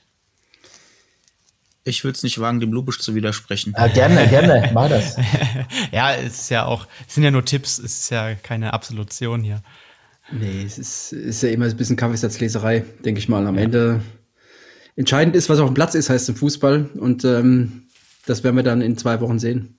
Man muss ja auch sagen, dass äh, jetzt nicht nur die Form der einzelnen Athleten zählt, äh, quasi ich bin in Topform, sondern es zählt ja auch am Ende von der Ziellinie, wie sind die anderen mit drauf? Ne? Also ich kann jetzt ein super guter Athlet sein, habe vielleicht nicht den besten Tag. Jemand anderes, der vielleicht ne, nicht, nicht äh, als Favorit zählt, hat aber einen super, super Tag, kann auch unter die Top 10 kommen. Und das ist ja das, was Sport ausmacht, ne? dass das Ergebnis eben nicht vorhersehbar ist. Ähm, auch wenn Favorit, Favoriten, ich meine, äh, Plumfeld, Daniela Rief sind natürlich ähm, Namen, die man da sag mal, für ganz vorne mit auf der Karte haben muss. Ähm, das Schöne ist aber auch, wenn es mal anders kommt. Ja, definitiv. Ja. Und das ist ja eigentlich immer Hawaii so, ne? Also das ist ja immer, immer unterschiedlich. Also ich glaube, ich würde bei den Frauen vielleicht zwei Namen ändern. Ich glaube, die Deutschen kann man, glaube ich, umkehren. Mhm. Ähm, ich glaube, Anne wird tricky, aber auf Hawaii ist sie auch immer stark. Ähm, bei den Männern bin ich wirklich, also die Renndynamik des Rennens interessiert mich eigentlich am allermeisten. Das Endergebnis ist super schwierig, aber ich glaube, es wird halt zwei, drei vorne wegfahren werden, also so Ditlev oder so. Ich glaube, das ist ja schon die Vorentscheidung auf dem Rad versucht mhm. zu suchen, weil ich meine, Rot war ja auch ultra stark auf dem Rad. Aber ich glaube, dass eine relativ große Gruppe ähm, von sehr, sehr starken Läufern äh, vom Rad kommen wird. Also die Norweger Patrick, da haben wir noch gar nicht genannt. Und dann bin ich sehr, sehr gespannt, was dann passiert, weil wenn so plötzlich so fünf bis sechs Leute vom Rad steigen, die alle um die zwei 35 bis 38 laufen können oder vielleicht sogar noch schneller, dann wird es vielleicht mal richtig krachen da. Also im positiven wie im negativen Sinne dann. also ich hätte sonst wahrscheinlich da halt auch bei, wenn die superschnellen Schwimmer nicht da sind, hätte ich wahrscheinlich da halt auch Patrick, da, Patrick sehr, sehr vorne gehabt. Vielleicht dann halt sogar auf eins. Aber ich weiß ja da hat jetzt nicht, wie er sich da hat jetzt vom, vom Covid äh, erholt hat. Also das hat ihn echt ziemlich, ziemlich hart betroffen, nach, nachdem er in Rot gewonnen hat. Da muss ich auch sagen, das war wahrscheinlich die beste Laufleistung, die ich auf eigene Augen bei einem Ironman je gesehen habe. Mhm. Also das war 2,35 auf der Strecke in Rot bei der Hitze. Der ist auch vorher 175 Kilometer ganz alleine Rad gefahren, bis er fünf Kilometer vor dem Ziel da hat vom Sam Long eingeholt wurde. Also es war eine sehr harte, verdiente Laufleistung. Und ich könnte mir sogar vorstellen, wenn Patrick mit seiner besten halt Vorbereitung gleichzeitig mit Christian Blumenfeld auf die Laufstrecke in Kona geht, würde ich eigentlich fast mehr auf Patrick setzen. Mhm. Aber ich habe jetzt ein bisschen Angst, dass er sich dann halt vom Covid nicht so erholt, um diese halt 98 Prozent reichen dann halt gegen Christian Blumenfeld halt nicht. Und Sebi bin ich auch mal gespannt. Ich meine, er ist jetzt in Dallas sehr schnell gelaufen, ist in Zell am See sehr schnell gelaufen. Ähm, was das für Kona bedeutet, Fragezeichen, aber auch mal gespannt, was, was, da, was da kommt. In Kona war er halt immer super stark. Egal, was ja. in der Saison passiert ist oder gelaufen ist, war da halt in Kona immer super. Mhm. Ja, es war da halt auch, wie früher, wenn Vegas und äh, Kona waren, habe da halt immer in Vegas gesagt, also wenn jemand für uns äh, die Radstrecke bauen müsste, wäre das die Radstrecke in Las Vegas. Und wenn wir selbst die Strecke bauen würden, dann wäre das Kona. Ja, also es waren tatsächlich da halt immer dann halt vom, vom Profil und so eigentlich genau die, die Radstrecken für Sebi. Mhm. Ja, also wenn er, wenn er gesund ist, habe ich da halt auch auf Instagram da halt gelesen, äh, dass er ein bisschen so Hüfteprobleme hatte in der Vorbereitung vor, vor Dallas. Also tatsächlich in Kona, da musst du hundertprozentig dann halt gesund und fit sein. um da vorne mitzumischen. Aber er hat die Erfahrung, er liebt das Rennen, ist dann halt sein letztes Mal Kona, wird sich wahrscheinlich dann halt auch äh, mit dem Besten verabschieden wollen. Schauen wir. Ja, spannend. Sehr spannend. Okay, Dennis, hast du noch eine abschließende Frage oder möchtest du noch etwas sagen? Äh, Dennis, ähm, möchtest du noch etwas sagen zu über Lubosch? Möchtest du noch was fragen? Hast, hast du noch etwas, was du dazu beitragen möchtest? Ja, es war ja tatsächlich so, dass Lubosch äh, direkt am Anfang schon viel beantwortet hatte. Ähm, und äh, eine meiner ersten Frage wäre gewesen, ob du mit einer Trainingsplattform arbeitest. Das hast du ja ähm, ausreichend beantwortet. Ähm, kannst du dir vorstellen, dass du in Zukunft äh, mal von Excel wegkommst oder ist es für dich so ein, sagen wir mal, ein Tool, wo du sagst, du bist wunderbar glücklich und da bleibst du erstmal mit dabei? Also ich sage jetzt erstmal, ich bleibe dabei, aber es ist nicht äh, so, dass ich sage, ich muss hundertprozentig dabei bleiben. Ja? Also wenn ich etwas finde, womit ich zufrieden bin, ja, wo ich dann halt äh, alles sehe, wie ich das dann halt jetzt in meiner Excel-Tabelle sehe, dann kann ich schon, schon wechseln. Aber jetzt zurzeit habe ich das nicht vor. Danke. Alright, dann, dann müssen wir eine Trainingsplattform bauen, die aussieht wie Excel. Mir ändert halt meine Tabelle. ja, aber ich glaube, das kennt jeder auch. Ich habe auch noch ganz alte Tools in Excel, die ich immer noch verwende manchmal, ähm, weil ich einfach gewohnt bin, damit zu arbeiten. Ich glaube, das kennt jeder Trainer auch da draußen. Aber ja. guck mal, es ist, es ist doch sowohl jetzt die Excel-Tabelle als auch dein Konzept. Das gibt dir ja ganz viel als Trainer, ganz viel als Sicherheit. Und beides führt ja zum Erfolg. Also was haben wir gesagt, 110 Podiumsplatzierungen ja, bei den Profis. Äh, wieso sollst du, äh, klar könnte man sagen, wieso sollst du irgendwas verändern? Klar muss man sich vielleicht auch mal ein bisschen verändern, aber der Grundstock oder das Grundprinzip, das muss doch vorhanden bleiben, weil das gibt dir den, das, das gibt dir ja recht, in dem Sinne, weil du ja Erfolg, äh, Erfolge äh, en masse gefeiert hast. Also von daher ja, finde ich das eigentlich ganz gut und Vielleicht kleine so. Statistikbearbeitung. Also ich habe leider dann halt die meine Seite seit drei Jahren nicht mehr aktualisiert. Also mittlerweile bin ich bei 135 äh, Top 3 Platzierungen und 30 äh, Ironman. Aber vielleicht, ich würde, hätte einen kleinen Vorschlag, Sebastian, äh, um den Zuhörern auch einen Einblick zu geben. Äh, ich habe noch eins, zwei alte Excel-Tabellen, vielleicht können wir die ja in die Shownotes packen. Äh, einfach mal zum Schauen, dass man mal sieht, wie, wie so eine Oldschool-Variante auch aussieht und dass, dass man da einfach mal einen Einblick erhält. Ja, ja vielleicht ich, wenn mich da halt auch jemand von den Athleten fragt, wenn wir dann halt ein bisschen darüber diskutieren, warum ich immer noch dann halt bei, beim Excel bin, äh, benutze ich da halt immer am liebsten als Begründung, äh, es kommt nicht auf die Form, in welcher das Training an den Athleten gegeben wird, sondern es kommt an, an Inhalt von dem Training, ja. Halt, äh, die schlechteste Form, auch wenn das vielleicht dann halt richtig oldschool ist, wenn man das Training nur mündlich sagt oder dann halt auf einen Zettel schreibt, wenn man dadurch Weltmeister wird, ist definitiv besser, als wenn ein äh, schlechter Trainingsinhalt in der besten äh, Trainingsplattform da halt eingeschrieben ja, wird. Ja bin also ich, ich glaube bei dir. Ähm, ein ganz kleine, eine ganz kleine Replik dadurch, was halt schon ein Stückchen schwerer fällt oder wo du dir vielleicht ein bisschen mehr Arbeit äh, machst, ist der Vergleich zwischen äh, Plan und realisierten Training. Das kann ja schon mal anders aussehen, aber das kompensierst du ja, beziehungsweise da bist du ja dran, einfach indem du kommunizierst und die Athleten auch kennst. Ja. ja. Also ich bin sehr, sehr viel da mit den Athleten Kontakt. Also normalerweise dauert Antwort auf, auf Messenger, dann halt von Facebook oder halt auf WhatsApp ich würde sagen, selten mehr als 15 Minuten. Kann, kann, auch kann ich bestätigen, da es, geht immer, es geht immer schnell, das kann ich bestätigen. Sebastian? Ja. ja. ich glaube, es ist aber auch interessant, dass du auch noch andere Tools nutzt, also auch noch ein Messenger und so weiter, weil ich glaube, dass das nach wie vor noch nicht gelöst ist, ähm, dass es alles in einem ist. Ja, also ich habe dann halt ja mehrere, also kostet dann halt wahrscheinlich viel Zeit, aber ich muss sagen, ich bin das halt gewohnt, habe damit ja. dann halt kein Problem. Ich weiß, dass ich dann tatsächlich über WhatsApp und halt über Messenger sehr, sehr schnell erreichbar bin. Ja, meine Sportler wissen auch, wenn äh, eine halt kurzfristige Planänderung kommen muss oder wenn da halt eine wichtige Frage ist, ja, können die da halt jederzeit dann halt auf Messenger oder dann halt WhatsApp schreiben. Eventuell, wenn es etwas ist, was Zeit hat, wenn man da halt jetzt im September sagt, ja, aber du fragt, wo soll ich nächstes Jahr starten, hat man da halt meistens schon dann halt ein paar Tage äh, Zeit dann wissen auch alle, dass diese Antwort äh, oder halt, dass diese Frage da halt besser per Mail kommt. Genau, genau. Ja, und sowas kann man ja auch in einem Saisonplanungsmeeting oder ja. so machen.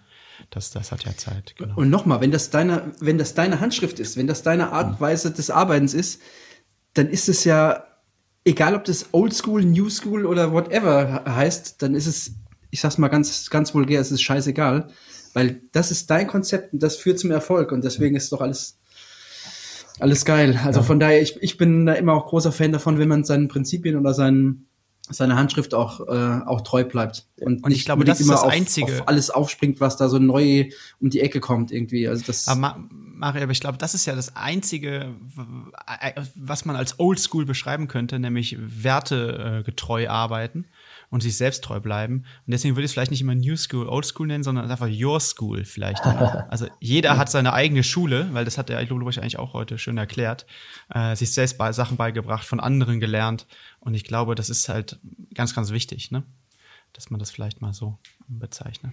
Ja, wir, sind ja okay. schon, wir sind schon über 40 deswegen. Da ist mir vielleicht, ja. ist mir vielleicht ein bisschen, ein bisschen, ja. bisschen, bisschen Steuer zurückhaltender mit neuen Dingen, genau. Ja. Okay, dann, ja, Lubosch, weiß gar nicht, äh, ich sage einfach mal ein dickes Dankeschön, auch im Namen der Community, dass du dir so viel Zeit genommen hast. Das waren jetzt fast anderthalb Stunden, äh, die wir hier aufgenommen haben. Äh, eine der längsten Folgen, glaube ich. Ich glaube, wir könnten das gerne auch nochmal wiederholen. Ähm, wir hätten sicherlich mindestens nochmal genauso viele Fragen stellen können. Und das ist, glaube ich, immer inspirierend. Ich war letztes Jahr, äh, Dennis, glaube ich, auch in der B-Trainer-Fortbildung, habe ich mal zugehört. Äh, das war über, über so eine Online-Plattform. Mhm. Ähm, da habe ich mich mal stumm dazugeschaltet und habe das auch sehr genossen. Also kann ich nur jedem empfehlen, äh, Trainerfortbildung, wenn Lubosch am Start ist, auf jeden Fall anmelden. Und ähm, als Trainer kann, können wir dich, glaube ich, sowieso empfehlen. Also ich persönlich auch, auch weil das jetzt auch schon lange her ist. Und ähm, ja, vielen lieben Dank von meiner Seite. Und ich glaube, dass ähm, ja, da schließen sich die anderen auch an. Ja, aber bevor wir den Lubosch entlassen, müssen wir noch ein, ein, ein ah, Buch tippen, ja. Literatur. Meine Moderation ist immer Kreuz leiern. Ja. genau. Okay, hast ja, du, Mario. Hast du, hast du einen Tipp? Ich muss sagen, ich bin jetzt in der letzten Zeit ein riesen Fan, was Podcast von Olaf Alexander Bu betrifft. Ja, da habe ich, denke ich, alles gehört. Muss ich da halt auch sagen, ich habe jetzt halt auch ziemlich viel Zeit, dann halt mit, äh, mit dem Sohn, der 14 Monate alt ist verbringe da halt jeden Tag mit Kinderwagen extrem viel Zeit und dann habe ich dann halt immer dann halt Ohrset dabei und höre dann halt die Podcasts zu. Und die finde ich dann halt super, super interessant. Und es passt, also mir persönlich gefällt gefällt es sehr. Also die ganzen Ansichten, also ich gehe klar halt einerseits dann halt anderen Weg, also nicht, also nicht so, also fast keine Messungen im Vergleich, was die Norweger machen, ja, nicht so viele dann halt äh, Ergebnisse von den verschiedenen Diagnostiken, was die, was die machen, aber von der, von der Trainerphilosophie, wie dann halt mit, mit viel Umfang und wie das dann halt alles gemacht wird, eventuell halt auch niedrigere Intensitäten für VO2 Max Entwicklung. Ich denke, da liege ich nicht so unterschiedlich, was, was die Norweger machen. Also, das ist eigentlich jetzt zur Zeit für mich eigentlich das, was, also ist er da halt auch die Form von einer Bestätigung, ja, was ich jetzt in der letzten Zeit, in den letzten Jahren mit meinen Athleten gemacht habe, dass es dann halt immer noch zum Erfolg führen kann, weil da halt die Norweger dann halt jetzt äh, beweisen, das ist dann halt jetzt für mich die, die Nummer eins. Und die Nummer zwei, was die Literatur betrifft, wäre das Buch von Mario. Ich bin jetzt oh. nicht so viel dazu gekommen, aber ein paar Kapitel, die ich mir da jetzt halt ausgesucht habe, die ich dann halt durchgelesen habe. Das Buch kann ich auf jeden Fall äh, jedem, jedem empfehlen. Oh, vielen, vielen, vielen, vielen Dank, Lubosch. Äh, das war nicht abgesprochen. Ähm, ja, aber ist so. Das nächste Bier, nächste Bier geht auf mich. Ja, eins oder was? Also, da, tausend, also, dann fahre ich nicht nach Frankfurt, ja, vergiss es. Also schau, Nein, dir ja, schau dir die Statistik an, ja, wer, welches Land auf der Welt meistens Bier trinkt. Ja, das, das, äh, es kommt nicht umsonst aus Pilsen. Also von daher. Also genau. hör sich blöd an, aber ich habe in Pilsen studiert, ja. Okay, okay. Ich sehe schon, es wird ein teurer Abend, aber den nehme ich jetzt gerne, gerne auf mich. Gar kein Problem. Mit persönlicher Widmung dann, Mario. Ja, ja genau. Ähm, ja, ich habe natürlich auch noch einen Tipp. Ähm, jetzt bin ich die letzten zwei Tage, wir haben es eben schon mal angesprochen, so ein bisschen thematisch beim Schwimmen äh, gewesen. Und äh, ich habe ein Buch, es nennt sich Schwimmen Anatomie von Ian McLeod. Ähm, ist ein ganz gutes Buch, weil man dort mal so ein bisschen vielleicht mal über funktionelle Anatomie nochmal nachdenkt und wirklich weiß, okay, welche Muskelgruppe kommt denn bei welcher, äh, bei welcher Schwimmlage überhaupt zum Einsatz und äh, welche Schwimm, äh, äh welche Muskelgruppe brauchst du denn dann auch vielleicht im, im entsprechenden Krafttraining um, für die jeweilige Schwimmlage? Weil wir es gestern und vorgestern auch zum Thema Video gehabt haben und dass man sich eher auf das Thema Video verlässt und weniger eher mal drüber nachdenkt, wie denn eigentlich äh, funktionelle Anatomie aussieht Ähm, ist ziemlich gut bebildert, äh, hat mir sehr gut gefallen und immer schon auch die letzten Jahre viel geholfen. Toller Tipp. Ähm, ich habe diesmal ein äh, deutsches Buch mitgebracht. Äh, nachdem ich jetzt immer mal englische Bücher vorgestellt habe, äh, bin ich mal jetzt hier nach Deutschland umgeschwankt. Ähm, Thorsten Rippeke ist äh, der Kollege oder ein Kollege, der an der Trainerakademie arbeitet, dort fürs Athletiktraining zuständig ist. Ganz toller, ganz spannender Mann. Und der hat ein Buch geschrieben, Regenerationsstrategien heißt das. Neue Reserven durch systematische Erholung und Monitoring. Ähm, über Training wissen wir schon sehr viel und Regeneration ist so ein Schlüssel, äh, der hilft, noch ein paar Reserven rauszuholen. Ähm, also Regenerationsstrategien von Thorsten Rippeke aus meiner Sicht ein absoluter Lesetipp. Wenn ich da kurz äh, reinspringen kann, äh, eigentlich fast mein Lieblingsspruch ist, die Erholung macht den Meister. Also man muss schon da halt lernen, wie man sich dann halt äh, vom, vom, Training erholt. Ja. ja, absolut. Ja, dann schließe ich die Runde. Äh, ein Englisch äh, ja, englischsprachiges Buch äh, vom einen meiner Lieblingsautoren. Ich habe es bisher erst nur angelesen, um ehrlich zu sein, aber es war schon so gut, dass ich gedacht habe, das könnte ich heute empfehlen. Äh, Do Hard Things, Why We Get Resilience Wrong and the Surprising Science of Real Toughness von Steve Magnus. Steve Magnus ist, glaube ich, vielen bekannt, ähm, super Autor. Ähm, und äh, ja, ich habe es angelesen, finde es sehr, sehr spannend, ähm, kann es nur empfehlen. Ist mal was anderes, glaube ich, mal wieder. Gut, dann ja, nochmal vielen lieben Dank, Luosch, auch für äh, den Podcast-Tipp dann. Äh, und interessant, dass du da äh, Parallelen siehst, auf jeden Fall. Äh, Würde ich auch zustimmen, weil ich hatte ja das Vergnügen und die große Ehre, mit äh, auch Olaf mich austauschen zu dürfen in Göteborg. Und äh, äh, hinter den Kulissen erzählt er sicherlich auch nochmal andere Dinge und äh, dann hört man vieles, was man schon kennt. Und äh, sieht nicht nur irgendwelche Parameter und Gadgets, mit denen man Raketenwissenschaft betreiben kann oder eben auch nicht. Ja, ich habe auch viele da halt von Richard Varga äh, gehört, weil der hat auch äh, 2018 sehr viel mit den Norwegen auf Fuerteventura trainiert. Ja, da ist nur nicht nur das, was man da hat in den Podcast hört, sondern da hat auch tatsächlich da hat aus der Praxis. Und selbst habe ich da halt auch den Christian Blumenfeld viele Jahre auf Fuerteventura da halt erlebt. Also klar, damals 2015, 2016 war, war, war er noch nicht so bekannt, aber dann halt, wenn man ein bisschen so mit ihm gesprochen hat oder wenn man da halt gesehen hat, äh, hat man gesehen, okay, der, er will. Ja, also das ist halt von der Birne definitiv einer von den stärksten. Definitiv, ja. Okay, dann war es das mit der Session 23 des, der Coaches Corner. Vielen lieben Dank an euch alle und wir hoffen, dass es euch da draußen natürlich gefallen hat. Äh, wenn ihr weitere Fragen habt an Lubosch, dann gerne bei Lubosch direkt melden oder äh, unter dem Beitrag auf Instagram oder YouTube oder wo auch immer äh, einfach kommentieren. Und dann werden wir versuchen, das beim nächsten Mal dann, wenn wir Lubosch in vielleicht 15 Folgen nochmal einladen, ähm, zu beantworten. Schauen wir mal. Also bis dahin, alles Gute. Ciao, ciao. Herzlichen Dank. Äh, Danke. Danke für die Einladung. Bis bald. Bis bald. Vielen, vielen, vielen Dank. War sehr, sehr, sehr gut. Dankeschön.